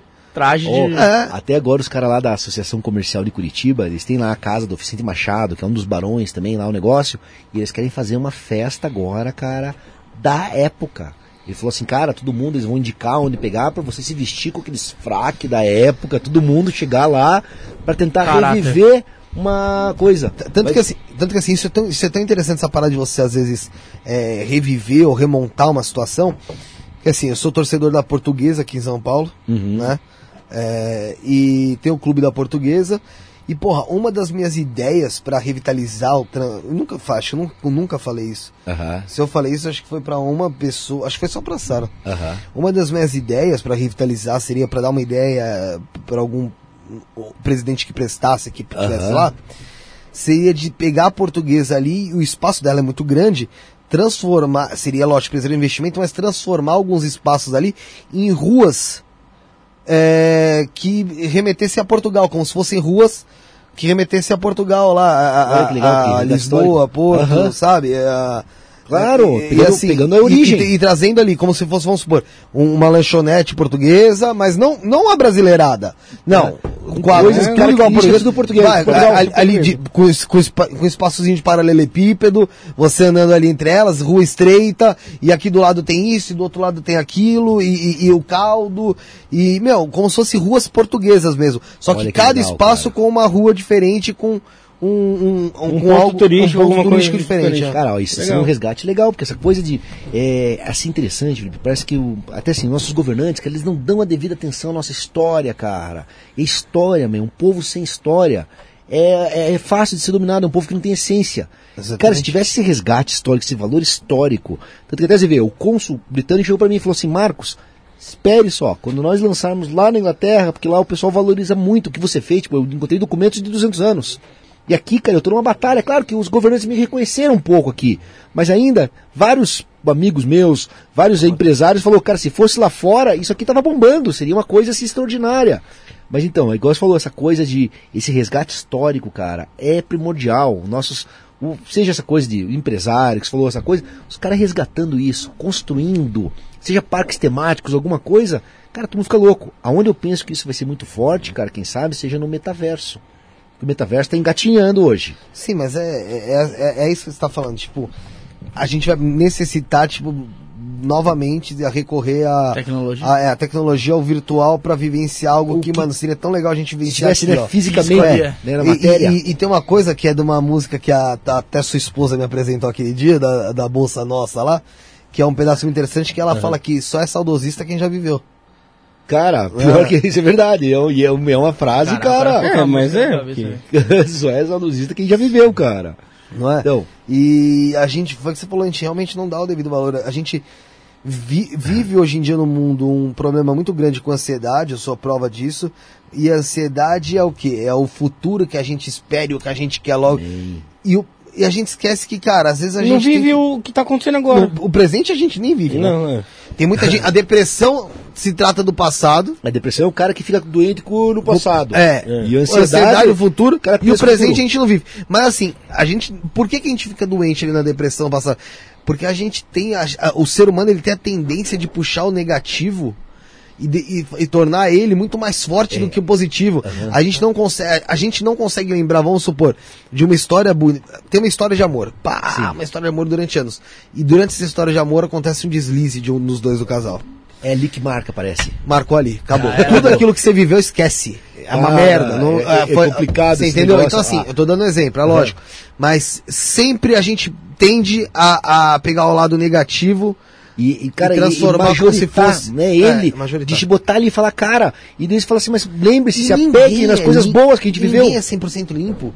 Ninguém é 100%, ninguém é Ah, todo santo. mundo tem, né? Todo mundo Não, seu, tem seus seu erros. dark side, o lado é, negro É, ali. e assim, porra, o passado também. Falou Mas tudo, por que, que a gente não pode reviver ele, re- revisitar aquilo, sabe? Pô, tem tanta coisa boa que tinha no passado, tem tanta, tanta referência que até hoje o pessoal usa de coisas que eram no passado, quantas e quantas e quantas músicas que o pessoal pegava lá de 1920, 1930, pegava uma batida, uma co- outra coisa aqui pra jogar em música, que hoje em dia pessoas- tocando hoje, hoje, né? hoje mesmo, Até que o hoje. pessoal, até hoje, né? É que muita gente fala assim, é, antes era melhor, ou Ah. então tem gente que fala que hoje é melhor. Eu acho que não tem. Cada época é sua época, mano. Tem Exatamente. sua Cada beleza, época, né? Tem é, sua é, beleza, tem- tem sua tem- beleza. aham. Tem o que era melhor antes e o que é melhor do- agora e, É o que eu tava falando com e, você e hoje. equilibra, né? Que o. Não é meu, minha a música que eu prefiro, você sabe disso. Mas eu falei pra você hoje ali fora, o funk é o, a música a nova música popular brasileira. É, mas é. Tá, ele assumiu, não tem, queira ou não queira. Aquela, aquela Daqui 100 anos o pessoal vai falar, vai lembrar do. Não pô, tem jeito, era- aquela coisa de- Em 2022 o que que era? Que, que tocava? Era o funk, mano. E, Aí daqui a pouco, Sertanejo. cara, Isso é por causa de uma menina que a gente tava falando da tal da violinista chavosa, que ela, ela toca violino nos- no, no, trem. Ela é de Ah. Curitiba. de De Curitiba. Curitiba, é. Só que ela tá em São Paulo. Aham. E ela toca violino no trem, só que ela toca o quê? Funk. E no violino. E assim, Nossa, porra, é, é violino, pra ela tocar ali, no, pra ela tocar o violino, ela tem que ter uma noção musical, cara. Totalmente, não. Ela teve que ter os clássicos, ela teve que ter É. percorrido essa jornada. É óbvio que aí ela vai assumir uma identidade que ela pode até gostar mesmo do próprio funk, mas é. Porra. Ela tem, tem base, tem escola em. É, e, e Outras o- coisas o- também, né? outra, outra pessoa do funk que tem uma escola e tem base é o Kevinho. É outro parceiro MC vocês. o que- não, O MC, o Kevinho, o Kevin, o Kevinho, Kevinho, ah, o Kevinho. MC. aham. Ele tem uma, uma base, ele não é um ignorante que chega lá cantando qualquer coisa, ele sabe o que ele tá fazendo. Não, hoje assim, essa coisa, que essa, essa crítica do pessoal Kevinho fala, não, perdão. Livinho, pô, é isso que eu tô Livinho, falando, é isso que eu falei, Kevin. Kevinho, então eu pensei É. dele, falei, O não. Livinho, é- ele é violonista Livinho. também. Hã? Ele toca violino também. Então, Ah, então, você vê, o cara tem. Ah, Piano. agora tocar essas coisas de. Você olha um músico, cara, quando você pega vários que a gente olha, tem esse preconceito de falar, pô, o cara é funkeiro. Só que veja, cara, o background, veja a pessoa. A pessoa sabe. E eu toquei, eu já tive banda de rock, cara, tudo. E música é uma loucura, porque música é matemática audível, cara. Você vê a teoria musical, que é a tônica, a terça, a quinta, tudo. Então, cara, você faz uma equação complexa. Músicas boas são equações complexas, cara. E a música é divina, assim, a música. Até ah, o Mahabharata fala que Deus começou a criar o universo cantando, cara. É uma coisa interessante, assim. E tem até o poder oculto da música. Tem um livro muito antigo que eu li, muito tempo atrás, chamado O Poder Oculto da Música. Aonde, cara, os chineses, olha que loucura, aquelas dinastias mais antigas, místicas da China, eles não pegavam assim as regiões antigas da China e falavam, como é que tá lá a região? Leva lá o coletor de imposto, vê. Não, ele falava, tragam os músicos. Toquem a música. Se a música estava errada, eles corrigem-se a música, porque eles viram que a música, para uma civilização, uma sociedade decair, antes decai a música, cara. Antes começa a música a ficar meio grotesca, tudo, decai a moral, decai tudo, cara. Então o cara chegava lá na China antiga e não deixa a música decair. porque sabe que aquilo era o popular. Aquilo era o popular, aquilo que era o que pegava o cerne. E realmente, cara, hoje em dia eu gosto, pô, eu sou muito musical, que nem agora, eu vim, né, viajando, cara, puta, eu gosto, eu sou tipo um não caminhoneiro. Eu fico sozinho, boto uma trilha sonora, cara. Cara, quando entrava lá no aleatório, eu entrava umas músicas, porra, músicas antigas, pegava na alma, cara, e você não para de pensar em cada coisa. Então a música, ela te deixa no estágio. Que nem assim, você começa a escutar essas músicas depressivas, cara, você começa a chorar. Se você tiver numa fase ali Na merda. da na merda meio, né? você começa, porra, tal, você escuta ali aquela sofrência, tá ligado, cara? Porra, agora você escuta uma música que te põe pra cima, cara, É uma música ali, Mas fa- é, é que assim, hoje em dia é muito difícil, por- até pelo, pela quantidade de, de lançamentos que tem por aí, como a gente sempre Streams. conversa aqui, né? É, mas assim, é muito interessante também quando você vê um clipe com referência, ou um clipe que você consegue entender uma história por trás dele, por mais que a, a letra diga outra coisa, mas você consegue, porque assim, a letra, cara, ela é vaga demais às vezes. A letra pra mim significa aberta, A né? pra ele B, pra você... sim, Eu qualquer A um tava, É, falando- jeito, a gente tava é. conversando isso com o polaco aqui na. E às vezes a, a mesma pessoa em momentos diferentes interpreta Entende de de forma outra forma. diferente. Totalmente, você faz uma É. leitura de acordo com o teu pensamento, com o teu assim, sentimento. a- o- você às vezes assistir um clipe e ver alguns detalhes. Mensagem naquele. É, e assim, Subliminar, né? alguma, é, e isso pra mim é foda, cara, adoro. Agora tem tem algo por conta dessa como a gente tava falando, são muitos lançamentos, né, que, que acontecem. Às vezes algumas pessoas lançam clipe aí de qualquer forma, de qualquer jeito, só pra, só pra conseguir ter view e, e fazer, logicamente, a sua publicidade, que também não julgo, porque... Claro, também é válido, é válido, Porque né? um. a- a- ninguém, não é todo mundo teve uma oportunidade, às vezes, de conseguir um estudo ou ir atrás, ou Produzir saber ou ter algo. referência. Produção também, que, porra, igual Aham. ele falou, o produzir algo é, é, é complicado hoje em dia. Sim. Mas você ter a referência, ou ter um estudo para conseguir, às vezes, incluir uma coisa aqui, outra ali, que vai trazer, meu, um incremento total para quem assiste aquilo de uma outra forma, E de vez em sabe? quando você falou assim, cara, um detalhe, cara, um pequeno detalhe faz toda a diferença de passar aquela coisa, até assim como semioticamente, cara, que você assiste um clipe, cara, e o cara bota umas referências, que, cara, aquilo lá é, tipo assim, a diferença entre o sucesso e o fracasso de vez em quando, cara. Total. Então tem muito disso daí, né, cara, de você botar tudo que você produz assim, cara, qualquer detalhe, de vez em quando vale a pena. E uma coisa interessante que eu fico vendo, assim, cara, que eu, principalmente da criação, porque essas coisas que eu tô escrevendo livros, tudo, no começo, cara, eu era, digamos, um pouco mais egoísta. Eu não gostava de ouvir opinião, que quem tá criando não gosta mesmo de ouvir opinião. E É. agora não, cara, agora eu prezo muito. Claro que você não sai também pedindo opinião pra Deus e Deus, né, pra todo mundo. Mas você pega pessoas que você elege e fala, puta, que nem assim, puta, eu sei que o Rafael tem conhecimento bom dá uma tua dica, daí você me dá, me dá tua opinião sincera, daí você fala, ó, cara, eu acho que você devia fazer isso aqui, isso aqui. E antigamente, cara, eu era meio egoísta nesse ponto, eu falava, não, não, não quero. Agora não, cara. Agora se ele me dá uma posição, eu falo, nossa, vou avaliar, vou, Faz vou olhar. amadurecimento, né? Cara, isso, é, isso é verdade, né? é do amadurecimento. Porque que- assim, é, é a- é o que a gente tava conversando no sábado aqui, eu não, não sei se eu, se eu tava falando, que em relação a você lapidar uma ideia. aqui. Aham. Então assim, a gente teve uma ideia, botou no papel, no sábado, e porra, falei, vamos lapidar essa ideia. Vamos conversar mais sobre isso. Porque a ideia, cara, ela vem daquele jeito. Ela vem, porra. Cara- legal, você tem, você tem o brilho. Aham, o Sparkling ali. É, você tem o brilho, mas, mano, vamos, vamos, vamos dar mais brilho nela aqui, ó. Vamos deixar ela, vamos deixar ela mais chamativa, sabe? Então, assim, isso acontece o tempo inteiro, cara. É muito difícil, às vezes, você dar abertura pra alguém realmente dar uma ideia e, e você, ter, sendo dono da ideia, você É, aceitar. abrir. aceitar, né, ouvir, cara? né? É, ouvir, não, é, ouvir. ouvir. Não, ouvir, ouvir, ouvir, todo mundo ouve. o cara entra por aqui e sai por ali, né? Muita É. gente paga de humilde hoje em dia. Ah, eu vou ouvir. O que, que você tem pra falar? Beleza. Não, mas eu tô falando Falou. ouvir mesmo. É, você- ouvir mesmo é difícil. Pra você. É, então. ouvir mesmo mesmo, é difícil. Do cara mesmo ouvir, tá aberto ali, né? Tipo assim, sair do pedestal de vez em quando, cara. Mas é se pôr no Mas lugar de. às vezes, você pode até não concordar com o negócio. Você pode até. Mas, mas pode te abrir uma visão para uma outra coisa. Isso Um daí, teco. isso daí, ó, se for, cara, isso de- tá o resíduo da sabedoria, cara. E sabedoria que você fala assim, até, cara, eu não concordo com o que você me falou aqui, você falou, cara, blá, blá, blá. mas daqui a pouco eu falei, cara, mas a opinião dele me levou a... Até um outro ponto de vista ali, né? Viu por um outro ponto. É um teco, é um teco. Porque assim, você, você pode falar, a ABC falar, Rafael, puta, não é que não encaixa. Só que, mano, aquele negocinho que você falou me dá uma ideia pra outra coisa. Aham. Você entendeu? Então, assim, eu sempre achei interessante esse negócio, eu, particularmente eu, de reunir e falar o que você acha, o que você acha, o que você acha, porque eu acho que cada um tem uma visão, mesmo estando todos no mesmo barco, falando de pirata, Cara, cada mas um todos estando no mesmo barco, mas cada um tem uma visão diferente de como a, gente, como a coisa pode acontecer. E isso daí é uma coisa interessante, Felipe, que o líder, de verdade, ele vê todas as opiniões. Isso que o líder, porque o líder, cara, ele entra, que o cara que entra lá só entra ali, ah, o cara é chefão, e não, não, vai ser do meu jeito acabou, é meu jeito, e os outros são, porra, bababá. Esses dias eu tava visitando uma loja, onde tava lendo dos livros, estão vendendo, uma loja de brinquedo, e a mulher toda amarradona, falando, porra, eu queria pegar, mas aí a dona chega, corta o barato, ela quer montar uma vitrine, ela quer fazer tudo. Eu falei, cara, ela vai te perder. Daí até a mulher falou, pô, eu tô até sem vontade de trabalhar aqui. E a mulher bem criativa. E eu falei, cara, por quê? Porque a mulher lá, a capitã, não fica escutando todas as opiniões. E não de vez em quando o erro nosso é não escutar a opinião de pessoas que estão em contato, que tem. que todo mundo tem outro conhecimento, cara. Você bota ali, todo mundo tem uma outra visão, tem outra coisa. Isso pega contato de pessoas, cara, que estão de vez em quando diário, estão com a situação diária encarando. O feedback delas é muito melhor. Marcos, a grande realidade é que a- o ser humano, ele é hipócrita, todos. Hipócrita é, a- e se acha superior a, a, a muita gente. Você pega uma moça dessa na loja, aí tem uma moça que tá acima dela, ela vai ouvir? Ela não. É a mesma coisa, ninguém me fala que não. Você pegar hoje, sair na rua, um cara lá, te parar, um morador de rua e falou, tem uma ideia pra te dar. Velho, muito possivelmente, se você, você vai falar, mano, tchau, tchau, tchau, tchau, tchau, vai embora. Por quê? Porque a gente se acha superior sim. Ninguém vem falar que é não preconceito. tem. O ser humano se acha superior sim. Todo mundo que tá aqui algum dia já se achou superior a alguém.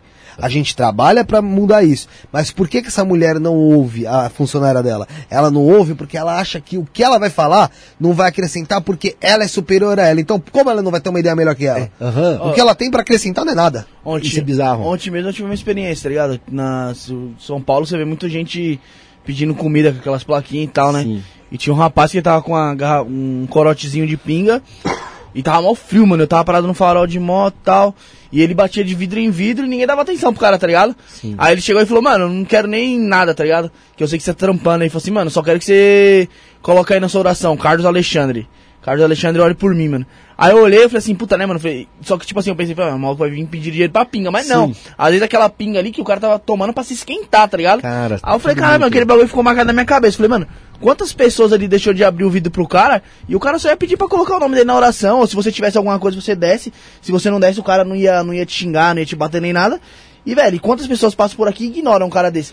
Mano, antes, antes, antes de dormir ontem, eu catei, mano, orei pra Deus e falei, eu não sou muito de disso. Orei pra Deus e falei, coloquei o nome do cara. Falei, mano, independente de onde ele estiver, que o senhor proteja ele, mano. Olha, cara, Foi o que o cara isso me daí- pediu, tá ligado? Cara, isso daí foi lindo, cara. O negócio que fez. Mas e, e, e- e também não dá pra, e nesse ponto não dá pra gente julgar quem não abre. Porque a gente vive num, num mundo, cara. Você nunca sabe quando você pode ser surpreendido pela, pela maldade. É. Você entendeu? Só É que assim, que é, tá é com- isso. tem que tá com o o- radar e ligado, outra, né? a gente, o, a- o brasileiro, o ser humano normalizou o estado precário de vida do seu igual. É, normalizou. É verdade. é, não, Se não você choca sair mais- hoje aqui, ó. Não aqui, choca ó. mais, cara. Sai aqui na sacada, olha lá pra baixo, você vai ver o pessoal numa, numa lona ali embaixo, na 23, ali Sim, cara. 23. Ninguém não, liga. Não, não choca mais, né, Não cara? choca. E, A quando, e quando não miséria, te né, cara? choca a porra de uma criança batendo no teu vidro, pedindo esmola, meu irmão. É, é porque, cara, tá muito anestesiado. Onde a sociedade, a, a sociedade tá tão anestesiada, cara, tão anestesiada, que você viu uma criança pedindo comida, brother, com fome, e a pessoa não, não choca isso aqui. Ela não, acha não, normal, não né? é questão nem de não, não, Não- não é não- questão de não- não, não- chocar. não enxerga, né, você, mano? você, É, no é. final do seu dia, você não lembra que isso aconteceu. Ah, não, tipo assim, pá, Você se tornou você apaga. indiferente. É que, é que nem desse cara, eu fiquei gravado no nome da cabeça dele porque ele veio trocar ideia comigo. Se, eu não, se ele não tivesse, mano, ia era ser mais mais um, tá ligado, parça? É, essa coisa, cara, da nossa sociedade. E assim, de nesse ponto, cara, entra essa, tipo, meio que uma revolta, assim, com os nossos governantes, brother. Porque, porra, os caras tinham que fazer aquela coisa de. Até por isso, de vez em quando, cara, eu lembro muito, assim, claro que não vou entrar, porque política a gente tem não, outras tá. coisas. Mas aquela coisa de o, aquele governante de Minas Gerais lá, o Zema, que era um empresário. O cara falou, brother. Eu sou empresário, cara, como é que eu vou fazer alguma coisa? Eu vou reclamar. E ele realmente, essa insatisfação dele de ver toda essa coisa, o cara foi lá, porra, o cara agora tá com Minas Gerais, lá tocando Minas Gerais. Pô, vai ser, acho que vai ser, vai, vai ser reeleito, tudo. Não vai ser reeleito porque não é governador ainda, é governador sim. Mas assim, o cara, ele tinha essa visão, porque ele era empresário e falou, cara, não adianta eu ser mega empresário, ser milionário, ter minha casa e o próximo tá ali, cara. E, é uma, e dá uma coisa assim, cara, eu quando vejo criança, principalmente, eu, eu mais velho e criança, cara, corta o coração. Você vê a criança ali, cara, sem ter o que comer, tudo. E parece que a nossa sociedade, cara, normatizou isso. E não normatizou, mas, tipo, ah, não aconteceu nem nada. Minha, né? mãe, minha mãe tava me contando uma história esses dias, quando eu devia ter meus 10 anos por aí, eu tava, ela tava na igreja, eu tava saindo com ela da igreja e eu vi uma senhora de muita idade pedindo dinheiro. Aham. E ela disse que eu comecei a chorar porque eu achei um absurdo uma senhora daquela idade tá pedindo dinheiro. Hoje em dia eu não choro vendo uma senhora pedindo dinheiro, Você vê? porque eu normatizei. Aham. Hoje não, não, não, toca mais, hoje é uma coisa normal. Você olha assim, cara, faz parte, faz parte. Não faz parte. É, e não faz, o negócio. E seria uma coisa tão gritante, cara, tão absurda assim, se fosse, porra, uma sociedade mais justa, uma sociedade assim que. É que também, cara, envolve aquela coisa da educação, envolve, Envolve o muita pessoal, coisa. muita coisa, muitas, muitas, né, variantes. E assim, eu, eu honestamente espero de verdade que exista de fato um mundo espiritual ou algo, algum lugar que essas pessoas que fizeram essas outras pessoas chegarem nesse ponto ou se tornaram que se tornaram, porque ninguém se. ah, Todo mundo que tá aí na rua tem uma história. Sim. Tá, tem. Não É, é, só. que essas que quem fez, quem era responsável por cuidar disso, por tratar disso, que paguem de alguma forma, porque não não é justo. Pra mim não tem justiça no mundo e o mundo não tem sentido caso é, você tenha que viver só pra você mesmo e dane-se o próximo. E se você ganhou bem aqui, não ganhou, você não vai pra lugar nenhum e dane-se e acabou. Eu acho que é, é um mundo que pra mim deixaria de fazer sentido total. Espiritismo tem muito isso daí. Até uma, época eu mergulhei muito forte no espiritismo, ele dá um conforto muito grande, porque existe mesmo. É, A- da mesma forma que a gente não botou essa roupa pra vir aqui hoje, a gente botou essa roupa aqui, que é uma roupa de carne, cara, que até se a gente não cuidar dela, a gente vai sofrer um pouco. Então a gente tá vivendo uma experiência aqui, uma jornada, cara, quando saiu. E uma hora nós vamos ser chamados, uma hora nós vai ter que tirar essa roupa de carne, cara, e o negócio continua em outros. E se a pessoa, digamos assim, não se comporta aqui, cara, acumula-se, cara, karmas, acumula-se coisas que você pagas, cara. Então se você tem um. O, o É ser o humano ser humano- é. mu- muito pouco se arrepende é, em, a- Em eu vida, quando eu né? digo em vida eu digo em vida ativa É, muitos deixam pra se arrepender quando já vem que realmente eles vão morrer A água bateu na bunda. é porque é o seguinte, perdão ali, o né? ser, Mas o ser humano aí é imortal até encontrar a morte Né?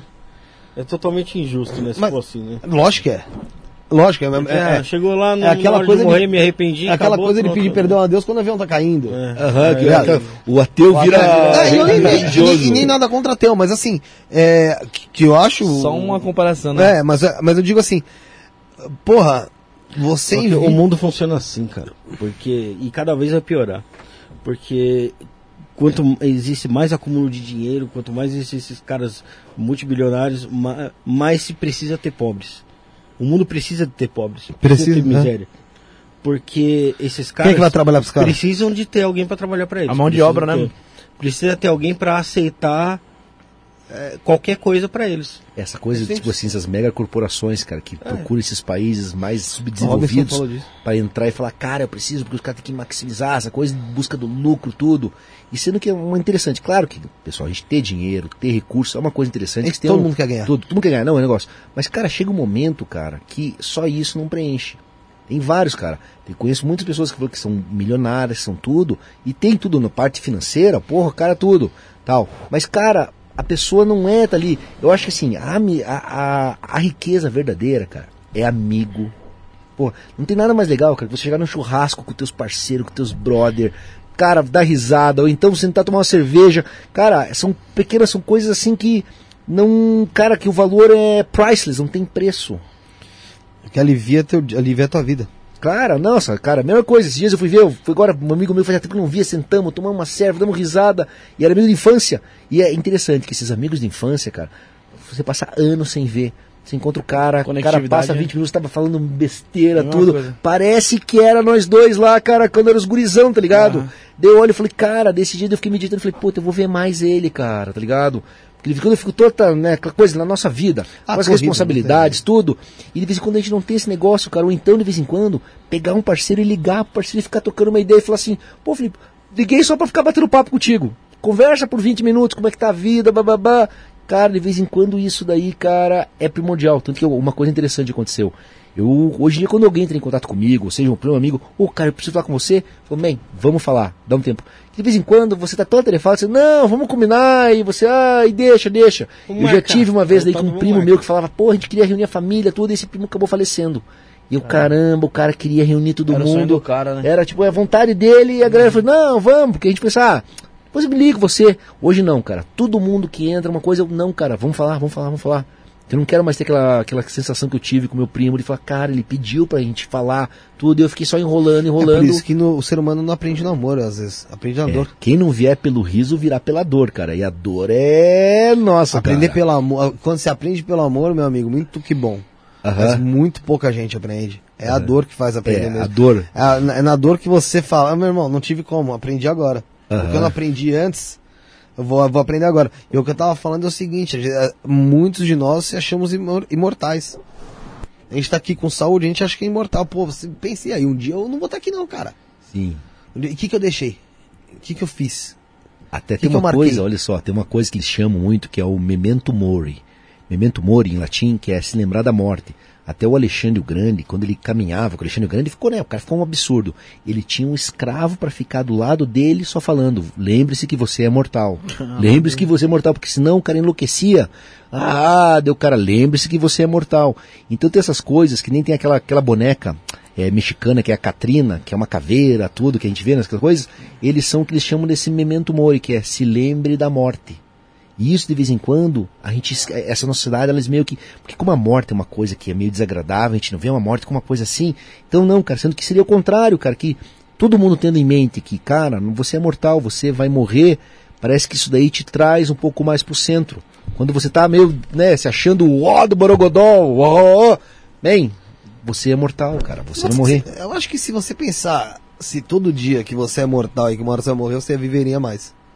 Entraria, tipo assim, claro que você aproveitaria, quem sabe, cara. Que nem assim, qualquer detalhe, qualquer coisa que você fizesse, cara, qualquer, porra, pequena coisa, você precisaria falar assim, cara, eu posso não estar aqui amanhã, porque de vez em quando a gente fica tão assim anestesiado, e eu acho que isso que envolve essa anestesia, da gente não ver o próximo, não ver qualquer coisa, vai passando e vai vivendo, cara. Meio que no modo automático.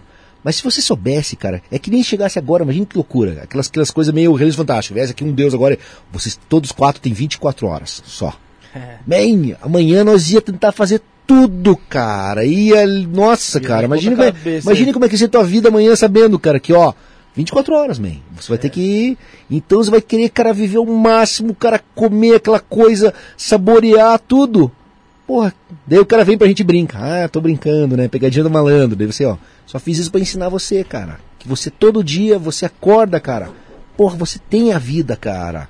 Você tem o dom de querer fazer, de criar. E nesse ponto eu acho muito legal essa parte até de eu criar essas coisas, que eu gosto muito de criar na matéria. Que nem vocês que montaram aqui o estúdio. Porque assim, quem olha, quem tá nos assistindo agora, não imagina como é que isso aqui foi montado. Vocês que estão aqui, vocês sabem o perrengue que foi, tudo, tal, tal, tal. Quem olha um produto na estante, ah, não, pensa que existe não, cara. Quem vê sabe como foi feito por trás, cara. E isso que tá uma magia, de vez em quando a gente não percebe. A gente tá tão automático, feito um robô, que não se liga. E quando a gente vê uma pessoa, cara, igual você falou, tem toda uma história por trás dela. Se o cara tá aqui hoje em dia lá na sacada, veja que o cara foi um cara que deu errado, a família, tudo. O cara tem toda uma história. Todo mundo. E se você pegar e ver essa história, você começar a respeitar tudo, cara, você começa a encarar a vida de outro jeito, cara. E daí, as coisas ruins, claro que vão acontecer, porque isso é normal, faz parte, cara. A vida. Mas, cara, cada vez que ocorre uma coisa dessas ruim, você, calma aí, calma aí, qual que é a lição que eu tenho que aprender? Não é só isso, não, Marcos. Se a vida fosse só de coisas boas, a vida seria sem graça. Bem, falou tudo, cara. Você chegaria aqui. Lembra que aquele cara que interessante? Bosta, cara. O, até o, o filme Matrix, que uma hora ele tá trocando ideia lá, não sei se Matrix 2 ou 3, que o cara fala, não, a primeira Matrix nós criamos E só boa, era tudo maravilhoso. E vocês começaram a entrar em pânico e começou a dar errado. Daí a gente percebeu que vocês têm que ter o sofrimento. Eles criaram a segunda Matrix, mas com, com essa parte da- das, da- das provações, da dor. Eu, eu acho que se fosse só coisas. Se, se a vida fosse só de coisas boas, ou se tudo que você quisesse realizasse, você não comemoraria nada. Sim, É, a mesmo, luta, é o né? mesmo ponto da mortalidade. Se, pô, se você fosse mortal, pra que, que você fa... pra que, que eu ia vir fazer o programa aqui com você hoje se eu posso fazer Fazer daqui a. daqui três anos, vai? É, É, eu, cara, aham. Foda-se. Vamos marcar daqui três anos? Não faria Vamos. sentido, né, mano? É, essa Pra que, coisa... que eu ia vir fazer o programa? Até você olha, fala, você olha e fala assim, cara, agora você falou, essa coisa, essa ciência que a gente tem, cara, que, que é, é finito, tudo é finito, o negócio vai acabar uma vez, você sabe, isso te leva a querer, cara, criar, querer mesmo deixar um legado. Você deixou a querer, seu. Sim, essa coisa Já que eu tô olhando, já comecei, aquela coisa, entrando e falou assim, cara, eu acho, até, eu acho bonito assim, que nem assim, você vê, eu recebi um feedback de uma menina pesquisadora, Marcos, eu li teu livro, menina acho que de quarta, quinta série, porra, Maradona, não, cara, porque eu li teu livro, meu sonho é ser pesquisadora também, e dararana, eu olhei assim, sabe aquela coisa que eu fiquei sozinho comemorando, porra, cara, que felicidade, cara, uma pequenininha veio falar que se inspirou, tal, que o sonho dela também é ser pesquisadora, que tudo, eu falo, puta, se eu conseguir influenciar positivamente, ali eu já tá feliz, cara, que lá valeria, valia uma grana que eu tinha ganho, assim. Era como se tivesse preenchido. E eu fico pensando, cara, numa parte dessa tá o sentido um pouco da vida, cara. Porque a gente aqui, eles pregam com a gente pra gente ter o ter, ter, ter, ter, ter, ter, ter, né? Ter, ter, ter o que você tem, o que você tem. Mas e o ser, cara? Cadê aquela coisa de você, porra, você é, cara, o que, que você é? E todo mundo é, todo mundo tem sua história, todo mundo tem sua luta, todo mundo tem sua cruz, cara. E a gente tem que saber observar isso daí e saber respeitar isso daí também, cara, negócio. E, cara, criar, aproveitar. Assim, eu lembro que esses, essas coisas de viagem astral, tudo, quando o pessoal no- nessa parte espírita que tá para encarnar na Terra, que assim, a terceira dimensão, ela é dolorosa, tudo, mas ela permite que a gente crie, cara. Então, cada vez que a gente encarnou, todos nós aqui, nós somos os mini deuses. Nós somos deuses em miniaturas. Só que de vez em quando o homem esqueceu que era Deus, cara. E a gente tem o dom de criar algo, de trazer pra terceira dimensão, pra matéria, cara. De marcar. De marcar. Que nem agora, a mesma coisa que eu pensar agora, que nessa coisa, eu sei que essa coisa da expedição, porra, tá longe. Eu tô jogando pra longe que eu sei. Uma coisa que me deu que até uma dica que eu dou, um conselho, longe de dar conselho, é o jogo do longo prazo. Quando a gente é jovem, a gente quer tudo para ontem, cara, é surreal. Ah, eu quero para amanhã, eu quero tudo. E com a maturidade, cara, você começa a perceber que tudo é longo prazo. É que nem quando você monta um negócio, cara, um amigo meu esses dias montou lá uma... Não, eu falei, cara, espere, cara, daqui um ano você vai ver, daqui dois anos, daí sim você vai começar a ver, não é assim, bateu e começou. Mas é que isso, cara, quando a pessoa é jovem, a pessoa é imediata.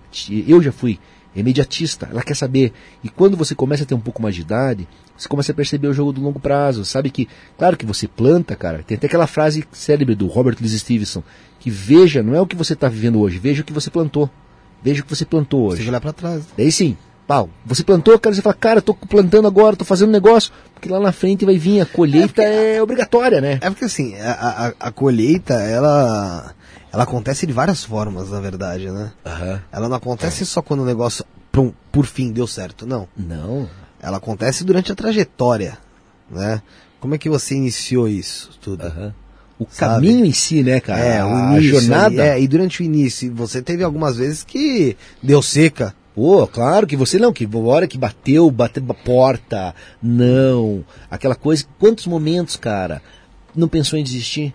O empreendedor, esse negócio, cara, eu lembro que um amigo meu falava, Marcos, todo dia você pensa em desistir, todo dia você desanima, cara, tudo. Até eu gosto, cara, eu, digamos, eu sou muito dorminhoco, cara, eu gosto, eu acho que dormir, cara, é uma... del- Quando você tá naqueles momentos, down, você fala, cara, tá tudo difícil, vem, vai tirar uma soneca, cara, vai dormir uma hora, vai desconectar, vai recarregar as baterias, cara.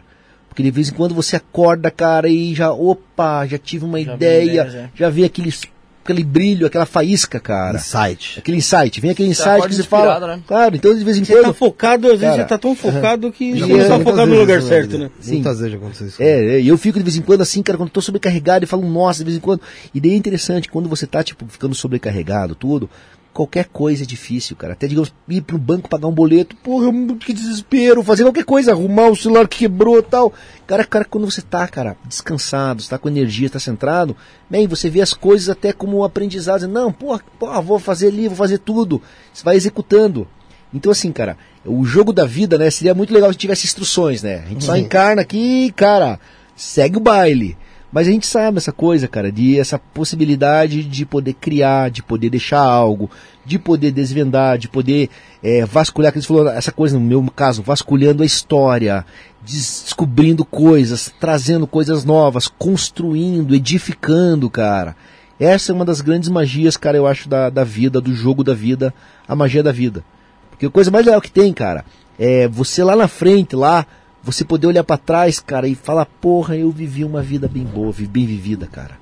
Teve essa coisa que você falou, que a gente falou no começo, de poder olhar pra trás e não só pegar nas coisas negativas, nas pancadarias, olhar, cara, e ter aquela saudade. Claro que não viveu na depressão, né, aquela coisa, mas você olhar e dar risada e falar, porra, aqueles momentos, cara. É, e tentar, e tentar, sei lá, esses dias eu, me, eu, eu gosto de me reunir com os amigos meus, quando a gente tá numa cerveja, e eu começo a lembrar das nossas aventuras de infância, nossas loucuragens. E até os brother meus falam, mas de onde que você tirou? Você se lembra disso? Daí eu coloco, cara, me lembra junto comigo, começa a se lembrar. E a gente faz um esforço, e cara, tá Porque registrado. cada um tem uma marca, gente. né? Cada um tem uma marca, cara, que nem a gente, imagina se a gente se conhecesse já há anos, assim, infância. Você tem umas aventuras, e parece que de vez em quando essas coisas, cara, que passaram muito tempo atrás, a gente deixou elas guardadas, escondidas. E eu tento fazer essas- esses exercícios de memória com os amigos meus antigos, e cara, são fantásticos, que uma hora vê a gente tá dando risada sozinho, e se lembrando das besteiras, daquelas aventuras épicas, né, aquelas cagadas homéricas. Mas cara, que os amigos meus falam, meu Deus, eu nem lembrava que eu sabia disso ainda. E você tenta se lembrar, isso é uma delícia, cara. Você ativa a memória do cara, Ativa a memória, uma uma coisa do cara. E todo mundo, cara. Se você se reunir com o teu amigo de infância e você começar a se recordar, cara, vocês vão começar a dar risada de coisas que vocês nem se lembravam Nem se mais. lembrava mais. Cara, isso é uma delícia, são coisas gostosas quando você revive e fala, cara, isso daí são momentos que são gostosos de você pegar. Porque de vez em quando, a Rigos falou, a gente se apega em momento trágico, momento de dor, tudo. Cara, se tentar conseguir ter esses momentos dentro de mim guardados, momentos bonitos, que você fala, nossa, aquela é uma âncora, cara. Porque de vez em quando tá no momento que todo o nosso barquinho, uma hora vem a tempestade, é normal. A tempestade vai vir vai chacoalhar. Se tivesse o momento da tempestade, é que nem o cara falava assim, cara, eu posso estar passando pelo inferno, mas a minha cabeça está no paraíso, cara. Então é no paraíso que eu estou, cara. Tem até uma frase célebre, não sei quem falou isso aí, falou. Então, cara, você pode estar passando pelo momento mais dark, tá ligado? Mas se você tiver no paraíso, tua cabeça, tua mente, cara, é no paraíso que você vai estar, cara. E todo mundo vai estar de cara. O cara fala, nossa, mas pô, você não tá tenso e você tá ali, cara. Não, cara, eu tô centrado. E é normal, cara, é normal esses altos e baixos da vida, né? É. Oi, desculpa. O Daniel Inglês tá aí no chat aí mandando um boa noite. Olha, é tataraneto do pirata. Apareceu aí, ó. Daniel Porra, Inglês. aí, ó, aí, ó, tá- o tataraneto Caramba. do Zumiro. Salve, grande Daniel. Tá assistindo a gente, cara. Salve aí. Com Porra, certeza legal São Paulo ganha amanhã, Daniel. Tem que ganhar, tem que ganhar amanhã. São Paulino. Paulino. São Paulino. É São Porra, Paulino. Então aí, ó. Você vê que legal, cara. Olha uma coincidência. Vê, Pois é. que, vê que coisa, coisa, né? Nós estamos conversando do tataravô dele, aqui, desse cara que deixou cara o tá aqui tesouro. a gente, e é. o cara aqui tá com a gente assistindo, cara. Sangue do cara. Você vê, isso, é- isso é legal, né? Essas coisas quando entram assim, um- os descendentes da é, história. Independente, Eu acho, acho- que eu, acho interessante. E de tudo que você falou, eh, eu sempre falo para os meninos aqui, acho que. em- E já falei em outros programas, apesar que. ah, E agora a gente, a gente conversando, as ideias vão, né? Fluindo. Floreando. Mas, é, você- como eu disse, você vai deixar a tua história marcada. É, nesse ponto, assim, eu fico feliz, assim, de... né? Você falou da menina da quarta, quinta série lá, Pô, é da pesquisadora, eh, que já é uma pesquisadora. É. E. Que foi e, influenciado cara, por você. Você tem, é que a gente pensa, do, ao mesmo jeito que você falou que a gente pensa, é, a, a gente quer as coisas a curto prazo, a gente também pensa a curto prazo. Você fala, pô, legal, ela se interessou por isso. Mas, pô, já pensou ela segue isso? A vida dela, como seria sem isso? Sem se ela tivesse tido contato com o seu livro e após o contato com o seu livro? Como ela pode talvez dar mais oportunidades para o filho dela? Como ela, onde ela pode estudar? O que, onde ela pode chegar?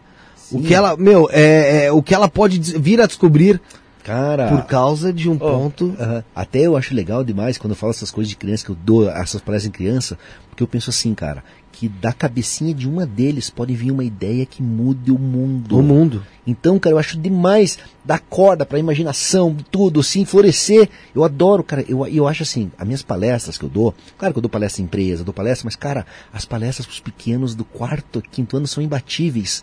E as perguntinhas É deles, cara, e eles são, porque a criança, assim, criança não tem limite, cara, ela não tem nada. Então ela, ela vai até as estrelas e a sinceridade delas. Porque assim, se um dia você quer perguntar se você tá gordo, se tá magro, se tá tudo, pergunta uma criança, cara. Criança é na lata, tá ligado? Não tem, ela não vai ficar enganando, não, eu não vou falar pra te magoar.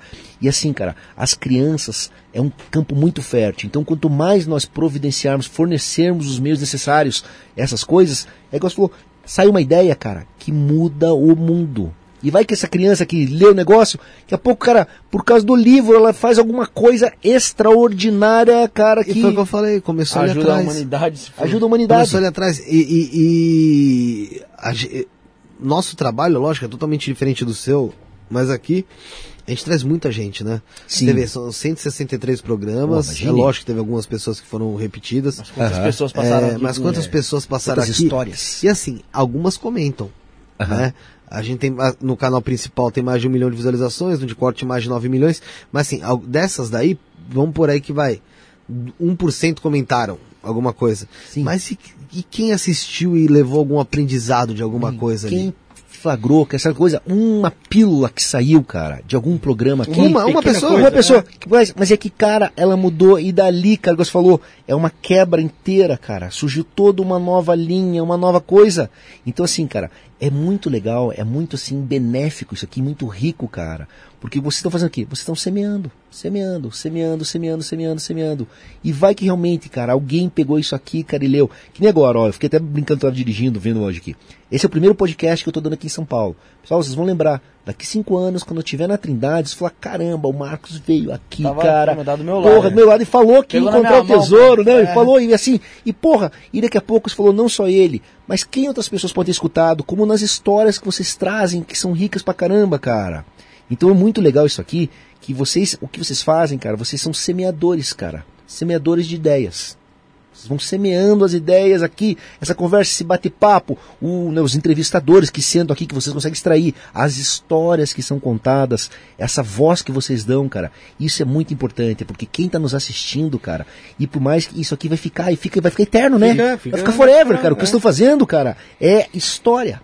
Não deixa de ser, cara. Em, 2000 História. em 2027 você vai poder assistir isso aqui. Porra, cara. você vai falar assim, caramba, olha a minha empolgação pra falar sobre isso tô e como eu achei que ia ser e como foi Como e se desenhou, né? é, e foi melhor e, e, e porra, isso aqui virou realidade, isso aqui não, mas em compensação essa ideia não tinha tido ainda e tive depois. E, e- e, assim, é pra nós mesmo. Uhum. Isso ontem eu tava revisitando alguns programas aqui, vendo como mudou algumas coisas, até mesmo o nosso jeito de lidar, de falar. é, e e é, é interessante isso, a gente voltar um pouco nisso. Eu tava reparando até na placa. Como mudou o nosso jeito de escrever na placa aqui. mudou também. É, é, Muda que você nem percebe, né, mano? é, e a gente não, natural. percebe. Não, falou, são detalhes que assim, como vocês estão, isso é uma coisa interessante, como vocês estão vivenciando isso aqui todos os dias, quem está no processo não consegue perceber. Mas quem vem assim um tempo, depois vem de volta e fala, porra, olha só a mudança que teve. E vocês, nossa, é verdade, nós nem percebemos aqui que começou a mudar. Que vocês estão diariamente, cara. Diariamente, quem está imerso é diferente assim. Até tem uma frase, cara, que um dos senhores falou para mim, que quem está no barranco vê melhor o jacaré. Vocês estão na beira aqui. Vocês estão aqui no combate ali, tal, tal, tal. isso é. Daí alguém tá de fora de vez em quando. E de vez em quando você fazer essa imersão, esse pulo da. Eu gosto, cara. Eu acho legal que depois eu vou querer assistir nosso programa, eu vou ficar lá vendo e tendo mais sacadas. Falou, porra, olha que legal, isso aqui, isso aqui. E o mais legal de isso daí, cara, é poder revi- revisitar esses momentos, cara. E isso é uma grande magia que a internet possui, cara, que é essa coisa de, de que deixa registrado pro resto da vida, vai ficar eternizado esse momento, cara. E isso pode ser insights, gerar insights, tudo. Então, cara, é sensação. O trabalho que vocês fazem, pessoal, vocês estão de parabéns, por causa que é muito legal essa coisa de extrair, de conversar e de contar histórias, né? Que vocês ficam contando histórias, pessoal. E o mais importante. Você falando naquela parte do ciclo e tal. Tem até um amigo meu lá que aí a gente tem umas ideias lá. Segurança, ele, eu trocando, aí ele falou sim, né? Eu falei, mano, você tá ligado que sim não existe, né? Primeiramente. Ele falou, não, mano, mas eu, eu tenho uma ideia muito louca que ninguém comprou minha ideia ainda. Mas seria muito interessante, tipo assim, você pegar cinco pessoas e escrever um livro da vida dela, tá ligado? Pegar lá do passado dela, falar assim, ó, é, tipo você, tá ligado? Se, eu não tivesse estudado naquela escola, como seria? Qual escola eu estudaria, eu estudaria? Aonde que eu estaria hoje? Tipo, ir por cronograma, sabe? A pessoa fazer e, e aí falou assim, mano, ia dar um leque muito grande, velho. É, da- você- É um- é um interessante. estudo- um estudo é um trabalho interessante de, de pensamento, né? Aham. Serem, bom, aí você vê como é que como ele falou, né? De você dar uma ideia, aí a pessoa vem com outra. Aham. O, você escrever, também pegar cinco pessoas e escrever uma parte da vida de cada das cinco e você juntar uma na outra e fazer dessas cinco uma vida só. Cara, Nossa, aí ó. é difícil. Né? tipo. É, tem, tem e, e muitas outra, e, ideias, outra, né? e outra coisa também que você falou, você falou assim, é, quem tá não vê o. Não vê como, como muda as coisas, que muda natural. É que nem um pai com filho, né, mano? Você tá ali não vê 24 crescer, horas, você não vai crescer, mano. Você até se pega que de uma pessoa quando. de fora e fala assim, nossa, como cresceu a criança. diferente. velho. Daí você olha e fala, caramba, cara, que você tá direto, aquela coisa, não é que nem uma plantinha, alguma coisa, você não consegue ver. Um animal de estimação ali. Verdade. Claro, claro, depois você vê e a pessoa de fora fala, Pô, caramba, o é que- tamanho que tá. É que não tem minha cachorra, tá ligado? Toda hora minha irmã vai lá. Minha irmã mora parede de parede comigo. Toda hora ela vai lá ela, nossa, como a cachorra tá gorda, engordou, hein? Falei, caralho, mano, você viu a cachorra ontem, porra. Ah, não, mas ela engordou sim, não sei. Aí eu tenho que pegar a cachorra, pesar na balança pra provar pra ela por A mais B que a cachorra engordou. É pelo, porra. É pelo, é pelo. É pelo.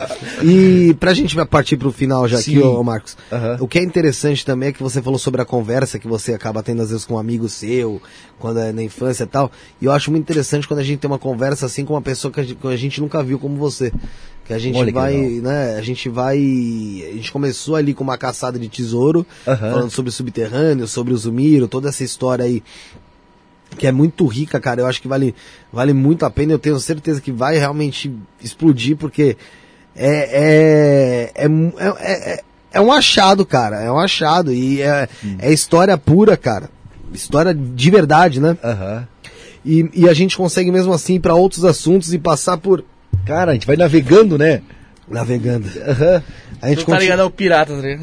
nós somos- e aí, em alguns momentos, a gente somos piratas dos pensamentos, né? É, isso falou tudo, olha, até isso daí daria um conto, tá ligado? É. Piratas dos pensamentos, porque realmente, cara, você vê, a gente conversou aqui, mas, cara, isso é legal, porque ficou um papo, um bate-papo descontraído, que nós vamos passando, navegando por vários tópicos.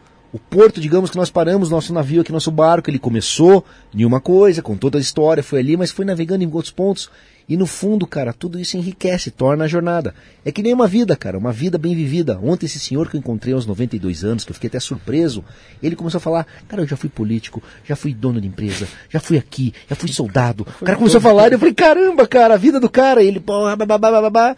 Eu até falei, pô, o senhor tá de uma vida bem vivida. Dele, é, mas eu ainda quero viver mais, eu quero fazer mais coisa. Tem 47 anos? Eu tô 44. 4, 4, 44. Aham. Você imagina só, porra, e quantas. Às vezes a gente. Eu, eu com 30, vou fazer 30 semana que vem. Aham. Aí eu fico pensando, puta que pariu, eu tô velho, velho, já. Sei lá. De vez em quando tem esses pensamentos, né? Ah, lógico que tem, pô. Você fala, nossa. Depois dos 30. Sempre passou, né? Não, Nem- até antes, você fala, você vai chegando, depois dos 25, eu acho. Aham. dos 18, né? É, depois dos 25, eu acho que você vai falando, porra, tá passando, tá passando, tipo, e aí? E aí, tipo, Não meu, fiz nada. Ah, não fiz nada. A gente nunca fez nada, né, cara? Mas você Sim, fez, cara. Lógico que fez, mas a gente nunca fez É que nada. se você pensa e fala, você tem aquela cobrança tua.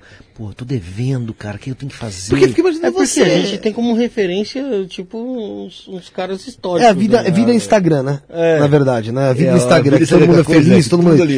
Eu fico imaginando você, pô, você imagina, eu imagino que você sonhe, so, fique sonhando Sim, cara. o dia que você vai descer em Trindade. Esse Aham. tesouro aí, né? Não digo nem encontrar, mas só em descer cara. E você tem isso indo pra 2027. Pra 2027. Eu acho que você fica pensando, puta merda, e se eu morro daqui até lá? Cara, já, é uma coisa que já olhei assim, eu falei, cara, no, até dividindo eu fico pensando, nossa, eu tenho que forte, deixar né? tipo, um guia pra alguém, por favor, É, né, pro negócio, é- pra alguém atrás que continue, se por acaso eu, digamos, eu sou chamado pra sair fora do jogo da vida, alguém pelo menos É. pega aqui, até esse novo livro que tá saindo agora, esse aqui já é fantástico, mas o livro novo que tá saindo, cara, é um guia de falar assim, ó, mas sabe aquela coisa que de vez em quando também eu sinto uma segurança e falo, cara, sabe quando tá assim meio que eu até ouso dizer, por ser um pouco arrogante na minha vida, mas tá meio que destinado a ser Sei. encontrado. Eu olho como eu já sonhei tudo, que nem agora. Se der certo, até com essa reportagem no SBT Nacional, eles vão botar a gente na Trindade. Lá vai ser a primeira vez que nós vamos em missão de reconhecimento. Só pra ficar caminhando, mas já vai ser aquela emoção. E esses dias eu tava pensando, cara, que eu acho que eu vou começar a ir várias vezes pra Trindade, a ponto, tá ligado? De, sabe aquela coisa, de ser uma figurinha meio carimbada, porque daí vamos entrar ali. E claro, até realmente aquela expedição gigante, aquela ciranda, tudo se organizada, daí televisão, tudo, aquela coisa. Mas eu acho, cara, que eu vou começar a pisar mais na Trindade mais frequentemente. Quantas vezes você já se viu pisando em Trindade? Cara, eu já sonhei sonhos lúcidos. Mas tive uns três ou quatro sonhos, cara, onde eu pisava e falava, não acredito que eu tô aqui. O último até eu tava, esses dias, até eu brinquei com a minha mãe, que eu falei, mãe, tava aquele evento gigante, várias pessoas, tudo. Eu, e você tava lá também, minha mãe. Eu, pô, eu, você tava lá, cara. Mas tava uma coisa grande com pesquisadores, eu coordenando e tal, e depois ia chamar de noite. E eu, caramba, cara. E sabe aquela coisa que eu falei, cara, eu tô na ilha, tô aqui na ilha, e daí eu vejo as montanhas, vejo tudo. Então, assim, cara, eu tô cada vez mais chegando muito próximo dela nesse lado espiritual, tudo. Você já chegou Mas lá. já chegou. E daí agora, cara, vai começar a se Vai aproximar. movimentar mais Seu eu plano imagino, terreno, né? E agora vai ser legal essa parte, que vai ter essa reunião com a Marinha em Paranaguá em junho e depois, eu imagino que é em agosto, porque a sede da Marinha que cuida da Ilha da Trindade é ali em Niterói, a base de Niterói. Mas eles apontando aqui, nós vamos para Niterói, fazemos a reunião. Eu imagino assim, pelo meu plano de metas, até o final do ano ali, por outubro, eu tô com esse ok da Marinha e falou, você quer fazer então expedição? Quer capturar? Vai em busca de patrocínio. Daí começa o round 2, assim, que é o level 2, que daí a gente vai sentar com os majors, que nem assim, você vê que interessante. O cônsul britânico, ele chegou para mim e falou assim, Marcos, eu estudei em Oxford com o CEO da Land Rover, o cara era parceiro meu de quarto ali. E ele hoje é o cara é o CEO, o cara que manda na Land Rover lá. Ele falou: se você conseguir a Trindade, dá ok? Na hora eu ligo pra ele, vamos lá pra Inglaterra sentar com ele, porque a Land Rover teria total interesse. Ainda mais você é aventureiro, É, tudo. tal, pô, tem e pros caras lá, né? eles botam seus 20 milhões de libras, 30 milhões pra ser um não é patrocinadores. pô. pra eles, pô, porque eles até ele falou, até os caras lançam uma- um Discovery Pirate Edition. é de- Fazem um- uma coisa Trindade. pirata, Trindade ali, Treasure, é, tal. é, tesouro, Tudo, tal, claro, porque daí os caras vendem, cara. Ele falou, Marcos, isso aqui, é, do ponto de vista Com comercial. compartimentos secretos dentro Sabe do coisa? carro, Ah, sabe? pô, eu já imagino assim a propaganda lá, aquela, aquele barco pirata navegando, daí mudando em flashes e o cara dirigindo dentro do carro e, e se sentindo um capitão pirata. Então você mexe com essa fantasia. E daí você vê um. Eu lembro que um cara que ele é representante da Cacau Show. Até é interessante, o cara, ele é em Laguna, ele é gerente lá, não, ele é presidente da Associação Comercial de Laguna, e o nome do cara é Zulmiro. Interessado, eu perguntei pra ele, falei, Zumiro, né? Ele nasceu em Curitiba, deu não. E o cara falou que os pais dele batizaram ele por causa do pirata, até ele leu o livro e tal. E hoje ele já tem seus 53 anos, Zumiro, eu acho. E ele falou, Marcos, eu falei que o pessoal da Cacau Show aqui o um negócio, e cara, eles meio que se interessaram em fazer um, uma caixa de bombons, baú do tesouro do pirata Zumiro. Eu falei, claro, porque até eu já registrei a marca, tudo. então eu imagino, cara, que esse negócio vai começar a desdobrar agora, principalmente, que nós tivemos esse ok com a Marinha e principalmente com essa exposição lá no Reino Unido. Até o Consul tem uma revista lá que se chama British History, que é a revista mais antiga do Reino Unido de 1774, que é história. Ele quer emplacar essa história lá, e até que eles emplacar com aquela chamada, The Real James Hook, o verdadeiro Capitão Gancho. Cara, daí vai ser aquela coisa, até eu fico brincando, vai estender um tapete vermelho para mim. E quando eu começar a pisar lá, pô, começar a palestrar e tudo, daí tem um pessoal também no Museu de Cleveland, Ohio, também a consultora lá, a curadora do museu que fez a expedição para Ilha da Trindade, ela fez uma, uma, uma mostra em 2018 a 2019, ela falou, Marcos, com o documentário em inglês, vamos organizar para você vir para Cleveland aqui fazer uma palestra pra gente. Eu falei, com certeza. Você fala inglês? Fala inglês, aham, tudo, e cara, da boa, entro lá, pô, seduzo a galera, eu falo, então eu, eu imagino que Vai ser mais ano que vem. Ano que vem eu vou começar mais essa turnê internacional. É, é que assim, com, esse, com essa mais calmaria da pandemia, você consegue ter novos ares. Né? Claro, né? putz, essa coisa da pandemia, né, tá baixando tal. Mas que eu sei que a gente tem que se cuidar ainda, tudo Sim. tal. Mas, cara, agora que tá baixando, o mundo tá voltando ao normal. Nossa, cara, agora vai começar a abrir de volta, assim. E o bom é que agora, digamos assim, até eu tô mais segurado, porque em 2019 eu só tinha só o livro, que era legal tudo. Agora é documentário, até vou passar para vocês o link do documentário. Por favor. Vale a pena assistir, até deixar também para os telespectadores que assistirem o legado do Pirata Zulmiro. Tá com 53 minutos. Tem lá os testemunhos. Tá no dos, YouTube? É, tá no YouTube também. Legal. Só digitar o legado do Pirata Zulmiro. Aí tem os tataranetos do Pirata, os bisnetos do Edward Young, tudo, os vovôs. Então, cara, aí fora de documentos, e tem depoimento do prefeito da cidade, do cônsul britânico, Vou de um professor que foi Ilha da Trindade. Vale a pena. Agora, que vocês conheceram um pouco mais ah, a história, com certeza. cara, vão assistir o documentário e falar, porra, sensacional. Uhum. E depois ainda fica a dica, porque esse livro eu vou deixar pra vocês aqui, faço uma, até uma dedicatória aqui pro, sim, sim. pro podcast, mas, cara, vale a pena vocês lerem, porque a história realmente, cara, é aquela coisa. É, até eu fico brincando de vez em quando que eu sou um sacerdote do realismo fantástico, porque o que eu estou trazendo é realismo fantástico puro. Eu trago a possibilidade real de um tesouro pirata no pleno século XXI. Por exemplo, eu brinco que eles botaram, né? Caçador de tesouro. Quem olha e pensa, porque caçador de tesouro, o cara pode ser um, né, um bebo, ficamos aqui sentando no é. Não, eu estou em busca de um tesouro lá, tudo. Beleza. Não, cara. Esse tesouro que eu estou em busca, ele existe, é real e tem os meios que a gente possa encontrar ele. Legal. Interessante. Ô, Bruno, pega o caderninho lá, por favor. E o Rafuxo vai explicar para ele enquanto o Bruno vai vai dando Você explica então o Rafael vai vai dando os detalhes aí o, o, de, do que tem na descrição pro pessoal, o que tem amanhã, bibibi, babobom. Pois é, pois é. Primeiro, pessoal, Quero ver você deixa o like no vídeo. Hã? Quero ver você falar o nome de uma Pois é. pois é. Primeiro, pessoal, deixa o like no vídeo aí, sempre importante para ah, pessoal conhecer a história do Piratas do Milho, a história que o Marcos conta tão bem aqui pra gente no livro, no documentário e aqui no podcast também. Amanhã tem um programa bem bacana aí com Igbalê. O quê? Igbalê, acho que é o IE, né? Hã? Acho que é Igbalé ou IE. Ou IE. Eu acho que é isso. É, eu acho que é, né?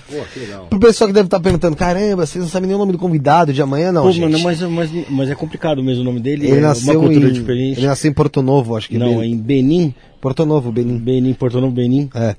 é ele é africano, né? Africano. Então ele é, iniciado e sacerdote do culto de Egungun. Vai estar aqui conosco amanhã. Egungun, eu não sei se eu posso estar falando merda aqui, mas tem uma, talvez uma vertente que seja ligada também ao candomblé, é, mas eu sei que é religião de matriz africana. Mas você vai descobrir. Amanhã eu vou descobrir. A gente vai estar amanhã então, aqui com o Igbaleo e yeah. é. Tem aí também a, os, os Gary Gary da descrição, né, Rafuxo? Sim, sim. Tem, ó, tem uma coisa importante que você está esquecendo aqui. Não ó. esqueci, não. Não esqueceu, não? na, na, descrição também tem o nosso grupo do Telegram, tem o nosso grupo de WhatsApp. Também, Instagram. se você quiser ficar sempre antenado aí nos nossos, nossos agenda, cortes, né? nossa agenda, tá todo mundo lá. Tem um pessoal bem bacana aí, sempre interagindo aí no grupo do WhatsApp, lá o Edson Sábio, a Poliana também tá lá. E é isso aí. Tem muita gente lá no grupo do WhatsApp, do Telegram, Instagram, arroba isso não é podcast, TikTok, arroba isso não é podcast, Kawaii, arroba isso não é podcast, Twitter, arroba isso não é podcast.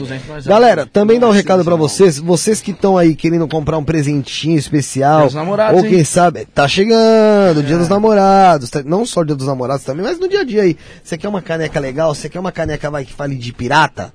Tem no Oh, tema, tem, tem, tem, tem, tema lá. Você pode mandar o seu tema personalizado, sabe pra onde? lá, Canecas e personalizados.com.br tá na descrição, tá? Essas canecas são de lá pra você ver a qualidade aqui, ó. Essa aqui tá com o meu nomezinho aqui, ó.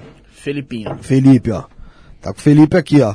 Então, canecas e personalizados.com.br, você tem o cupom de desconto Isto Não É 20. Tá aí também, o cupom de desconto tá na descrição. 20, 20%, meu irmão. 20%? Caraca. 20% de desconto. E tem o Instagram, arroba canecas e personalizados, underline oficial. É isso, Bruno? Correto, tem mais de, no site lá tem mais de 2 mil produtos. Duas falando. mil temas de canecas. Temas de Só caneca. de canecas, hein? É, que eu E falo você pode mandar a sua personalizada também lá, que eles E eles fazem. fazem só uma só também. né? Pode fazer Faz- do Pirata Zumiro lá. Pode fazer Olha também que Unidos sacada lá. boa. É, 20% de desconto com o cupom Isso Não É 20. Tá na descrição aí. Então, você saiu daqui, já vai visitar aí canecas e personalizados.com.br e também, lógico, não deixe de procurar para você saber um pouco mais. Pouco mais? Não, vai saber muita coisa. Sobre a verdadeira Ilha do Tesouro, as crônicas do Pirata Zulmiro, do Marco Juliano Offenbuch, é isso? É isso aí. Offenbook aqui. E também tem o, o documentário O O legado Legado, do Pirata do Zumiro, que tá no YouTube. Você saindo daqui já vai assistir é, esse, esse documentário e procure aí, só você jogar na internet a verdadeira Ilha do Tesouro, as crônicas do Pirata Zumiro. E você consegue adquirir esse livro aqui, que é muito legal, do Marco Juliano. Rafael, suas considerações finais. Já deixa aqui, ó, sua Eu quero fazer a dedicatória, claro. Boa, sensacional. Vai ficar os dois? Vai ficar os dois? Claro, os dois, aham. Porra, o inglês e o português. É, em inglês. tá vendo? Quero agradecer a todo mundo que acompanhou, todo mundo que interagiu aí. Pedir mais uma vez pro pessoal deixar o like. Agradecer ao Marcos que contou essa história bacana do, do pirata Zumiro. Pô, que eu não conhecia, mas é super rica, super bacana. Vou ler o livro aí, vou assistir o documentário porque eu achei super interessante. Tenho certeza que tem muita coisa aí pra gente aprender. Tem muita coisa pra gente aprender até com tesouro. Aham. Deve ter muita riqueza cultural ali também. A gente nem sabe, Né? né, mano? Nem ideia, né? A gente falou muita coisa interessante aqui sobre cultura, sobre a vida também. A gente falou sobre, sobre educação, né? E a gente deixou recado até para as criancinhas aí, como deixou o Pelé lá na década de, da, de 70, né? Quando fez o gol mil lá, né? Vamos dar uma atenção para as criancinhas aí. É, se não forem elas, meu amigo, não é ninguém. Bruno, Sensacional. É, pode, antes pode, de- pode fazer, pode fazer. Pode, pode escrever. Antes de, de é, dar minhas considerações finais aqui, quero falar uma coisa que vai mudar, vai mudar o seu pensamento, parça. Vem Deixei o pro final, deixei pro final. Quando você vai na feira, você foi na feira lá, foi na feira, Hum, você pediu um pastel. Geralmente você pede um pastel do quê? sei lá, um pastel, depende. Qual o sabor, pô? Sei lá, vamos por aí, vai. Bauru Bauru, beleza, os caras faz. faz carne. Rafael, pede do quê? Você come pastel pra caramba? Ó, é essa questão que eu queria chegar. Como o Rafael sabe, que é essa questão que eu queria chegar. Pedi um pastel de pizza. Pastel de pizza vem o quê? Queijo, tomate, orégano e azeitona, né? E- Mas se você chegar na, se você chegar na, na feira ou na pastelaria e pedir um e pedir um pastel de, de pizza, eles vão fazer, correto? Vamos. Por que quando você chega numa pizzaria e pede uma pizza sabor pizza, os caras dão risada da sua cara e não faz? Tá errado isso aí, mano. Tá ligado? Eu fiquei pensando nisso o dia todo, mano. É revoltante isso aí, velho. Lá em Curitiba tem? Não tem eu quero Então. sabor pizza. É, não tem, pô. Porque poderia ser uma pizza sabor porque assim, Bruno, queijo, mussarela, é, tipo assim, que- queijo mussarela, né? Tomate, azeitona e orégano. É que assim, pelo que eu, eu posso estar errado, mas dentro talvez da história que a gente ah, vê de pizza aí, o pessoal vê o quê? Aquela mussarela com tomate, orégano jogado em cima, não sei o quê. Então aí o pe- o pessoal pensa o quê? Porra, isso aqui é uma pizza. Então isso aqui é o pastel sabor pizza pra quê? Pra ser chamativo em relação a isso. Agora quando você chega na pizza, você vai pedir o quê? Uma marguerita. Então, mas aí não poderia, Poderia ser a não, pizza, pizza. Pizza de pizza, entendeu? Tem que mudar. Mas pizza já é o nome do produto. É a mesma coisa que você pedir um Nescau, Nescau. Tá ligado? É Ou você complicado. pedir um café, café. Mas você me dá um café, café, em vez de um café com leite, sabe? Não, mas é complicado, é, complicado. Eu não... Igual você pede, você pede o café preto. Mesmo assim eu não consigo entender isso aí. Você acha que isso é, bom, uma, uma questão pra sábado. Beleza. Só sábado? Por que só- Porque sábado acho que a gente consegue trabalhar melhor esse tipo de questão. Ah, tá, tá, entendi, entendi. Mas brincadeiras à parte, aí eu quero, quero agradecer a todo mundo que acompanhou a live aí. É, agradecer a Paty aí, nova seguidora aí, já tá como moderadora aí, o Edson Sábio, a Poliana, que sempre tá acompanhando a gente aí. Agradecer ao Marcos aí, super gente boa. É, contou a história aí do, do pirata aí, muito, muito rico em detalhes. Parabéns pelo seu trabalho, irmão. Pô, que legal. Pessoal, Ô- fico super agradecido, André. O... Fale, Não, favor. Marcos. Ia, ah, ia pedir essas suas, suas considerações finais mesmo. desculpa. Pode- pode falar. A gente fica agradecido, Bruno, né? O Felipe, o Rafael. Fica uma honra, pessoal, tá aqui. Pô, tá na primeira vez que eu tô vindo aqui num podcast de São Paulo. Fico honrado, assim, de poder contar essa história pra vocês, compartilhar com o público, todo mundo. E dizer, né, pessoal, que convidar todos vocês a acompanhar essa história, como acompanharam tudo, né, as redes sociais e tal. E dizer que o tesouro, cara, vai ser encontrado. Daqui cinco anos vocês vão ver. A gente vai poder ver esse programa daqui cinco anos, em 2027, e falar, cara, ó, o tesouro realmente pirata vai estar no museu. E eu faço questão de convidar todos vocês quando estiver no museu o tesouro para vocês né, fazer uma visita. Com certeza. E Ó, assim, eu não sei se a gente vai estar aqui, Não qual o projeto que a gente vai estar, se vai estar todo mundo vivo, não sei. Mas se vai saber isso aqui se consolida mesmo e vira realmente algo fixo, por que não você voltar aqui em 2027? Boa, voltar- será uma honra. Tá tesouro aqui, ligado? Sim, Ah, com a- moedinha de ouro, pelo Você, e menos. você falando isso aí me lembra muito bem o menino lá, o Pedro lá da eh, Space Orbit, que teve aqui. O, não, o do. É, Space Orbit. É Space Orbit, ele tem um canal sobre, sobre foguetes. Ele veio aqui, trocou ideia com a gente. E uma vez nós, antes de começar o programa, colocamos aqui, ele tava fazendo uma live lá do foguete que ia lançar e nós comemorando aqui, tá ligado? Ele, na live dele narrando lá, que ele tipo narra, tá ligado?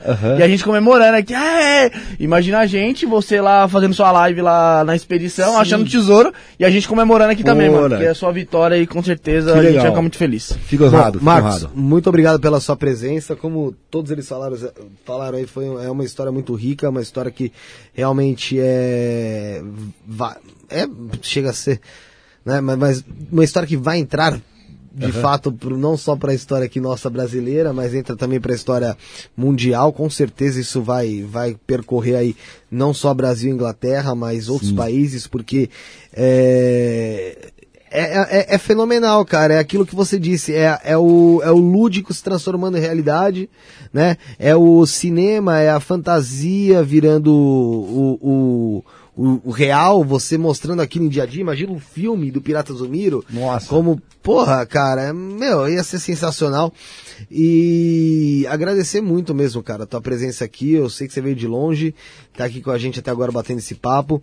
E parabéns por tá mudando vidas, cara. Porque com certeza, é, pela história que você contou da menina aí, é uma vida que você mudou já e você vai, vão ter outras e outras e outras vidas de pessoas que vão se espelhar em você, se espelhar no seu trabalho, se espelhar na sua perseverança, de correr, continuar atrás aí como dizem aí mesmo na resiliência, né?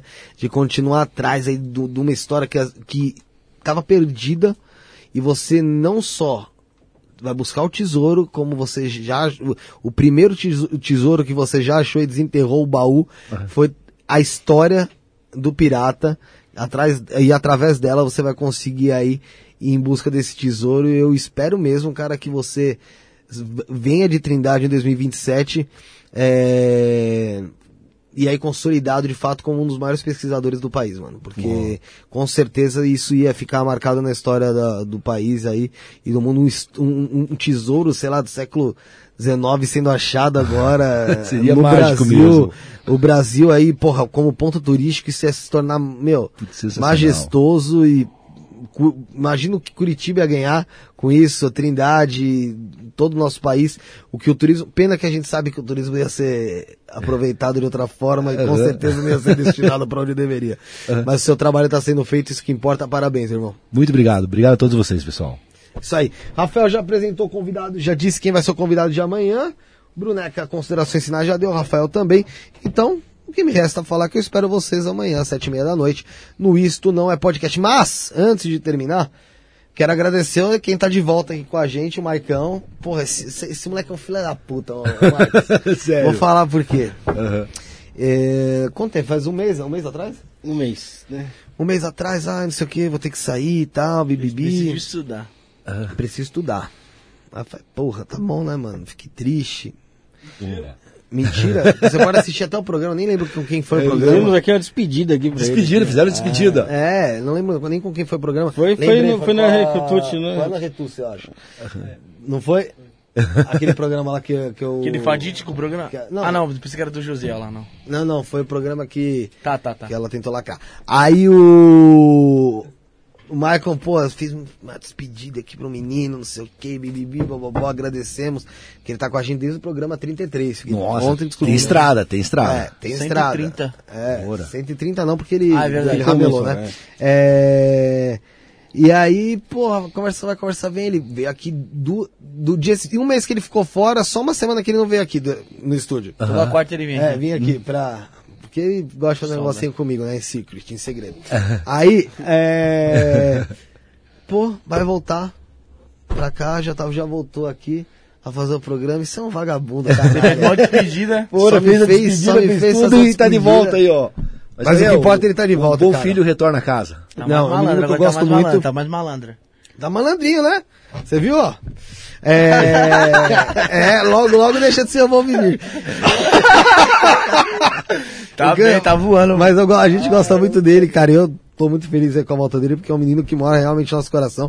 Faz parte aí da nossa equipe, sem dúvida nenhuma, mano. Seja bem-vindo de volta, seu Caraca, quanto de declaração? Vai ter declaração pro cara sai quando o cara Ah, volta. não, a gente fica nessa. né? Nesse chove no molho. Sete e meia da noite, amanhã estaremos de volta com Igba, Igbale Oié. Iguibaleu, yeah. Igbale Oié, sacerdote de Gungun. Você gosta de religião, gosta de espiritualidade, não perca amanhã. Bicho vai pegar. Eu espero vocês aqui isso, no- Isso Não é Pode.